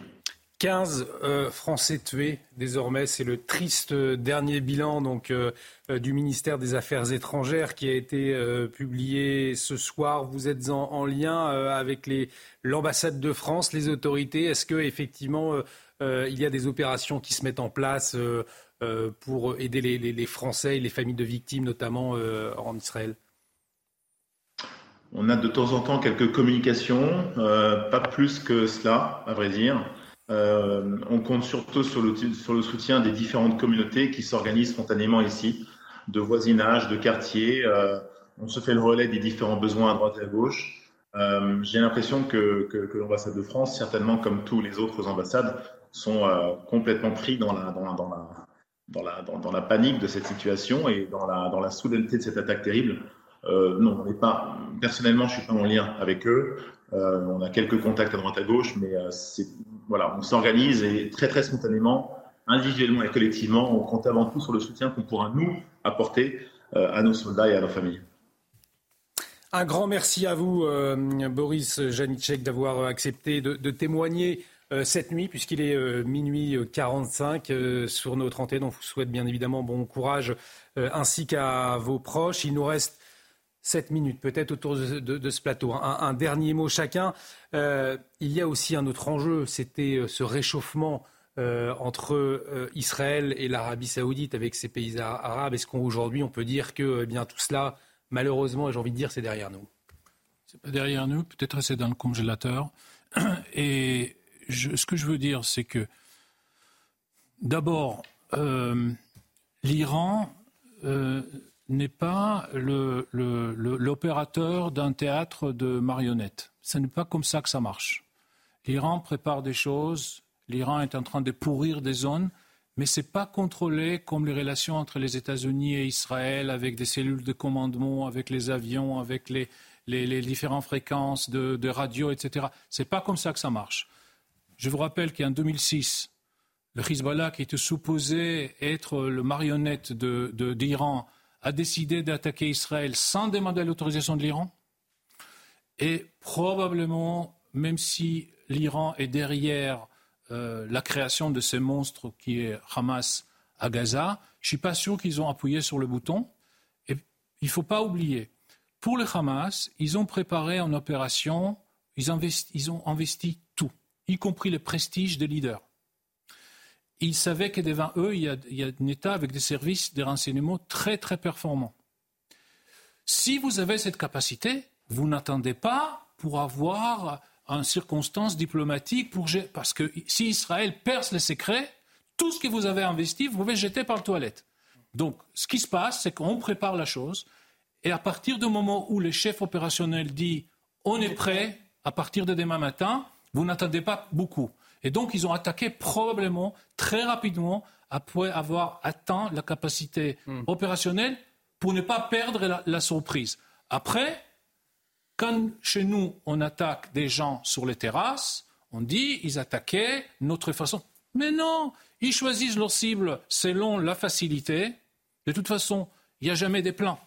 Ils tuent, Bernard, c'est génial. Ils tuent euh, Marine, c'est parfait. C'est pas en armée, on dit voilà, vous, allez cibler ça, et si vous, si vous touchez un millimètre à côté, c'est un grand échec. Ils s'en foutent. Ils s'en foutent. Et donc, ils ont tiré. Maintenant, ils voient quelles sont les cibles. Et nous, sur le plateau, on leur explique quel est le sens des choses, des choses qu'ils ont fait. Je vais juste finir par dire que je pense qu'ils étaient très surpris par leur succès et qu'ils les a mis un petit peu dans le moise parce que ils ne savent pas comment gérer tout ça. Je ne suis pas sûr que les, Iraniens sont très très contents de ce qui se passe, parce qu'on est en train de leur bourler des cartouches qui sont pour eux très précieuses pour des, raisons, stratégiques, et qu'Israël, et ça c'est mon dernière remarque, le Hamas, c'est deux choses. C'est du matériel et c'est un logiciel. Israël pourrait probablement détruire presque 100% de matériel elle ne pourra pas détruire le logiciel. Hmm. C'est ça, parce qu'il y en a effectivement, Jean Messier. Non, mais pas tout à fait d'accord. Pas tout à fait d'accord, Richard Vidbol. Jean Messier, Richard Vidbol. Alors déjà, quand on présente euh, Gaza comme une prison à ciel ouvert, euh, moi je suis un peu sceptique parce que le Hamas reçoit quand même euh, des millions de dollars de matériel, d'armes, de munitions. Donc comment ils les font rentrer? On peut supposer que s'ils font rentrer des matériaux aussi stratégiques, ils sont quand même bien capables d'importer des, produits euh, civils, enfin en tout cas voilà, de première nécessité, etc. Donc la prison à ciel ouvert, je ne vois pas comment. Ça c'est la première chose. La deuxième chose, c'est que euh, le Hamas est au cœur du conflit historique qu'il y a entre les chiites et les sunnites pour la domination euh, du Proche et du Moyen-Orient. Vous avez l'Iran, qui est donc la puissance chiite. Il y a évidemment une majorité de chiites en Irak, donc on a un premier continuum géographique. Il y a ensuite en Syrie des Alaouites. Les Alaouites, c'est une secte qui dépend, enfin qui est proche des chiites et soutenu d'ailleurs par Téhéran. Donc c'est la troisième pièce du puzzle euh, chiite qui s'enfonce désormais euh, dans le Proche et dans le Moyen-Orient. Et le Hamas, en fait, on pourrait penser que le Hamas étant sunnite, les, chiites et les sunnites, vous savez, cette parole du, roi Abdallah d'Arabie Saoudite qui disait les, les, chiites sont pires que les chrétiens parce que eux se prétendent musulmans. Donc il y a une, inimitié, une hostilité entre les chiites et les sunnites, et on pourrait se poser légitimement la question de savoir pourquoi euh, euh, les chiites finalement soutiennent le Hamas qui est sunnite. Ben, c'est très simple, c'est que ça complète l'arc chiite au cœur du Proche et du Moyen-Orient, non seulement arabe, alors que l'Iran est perse, mais aussi d'une certaine façon l'influence chiite, alors que cette partie du monde reste sunnite. Donc euh, le, Hamas, si vous voulez, se trouve au, confluent euh, d'un certain nombre de, problématiques à la fois historiques, religieuses, civilisationnelles, très importantes. Donc il est très important, enfin la, bataille que, va engager Israël pour anéantir le Hamas, c'est aussi une manière finalement de casser cet arc euh, chiite, de casser en même temps l'influence des frères musulmans euh, euh, sur, le, sur le, Gaza et aussi de donner une leçon parce que le Hamas s'est vu pousser des ailes. Il a, il a, il a peut-être donné des idées ailleurs. Donc c'est très important qu'Israël casse le magistère guerrier, si vous voulez, qui a pu naître avec cette euh, incursion et ces massacres en Israël. C'est très important qu'il le casse de manière symbolique pour faire passer l'envie à toute tentacule des frères musulmans ailleurs d'essayer de faire pareil.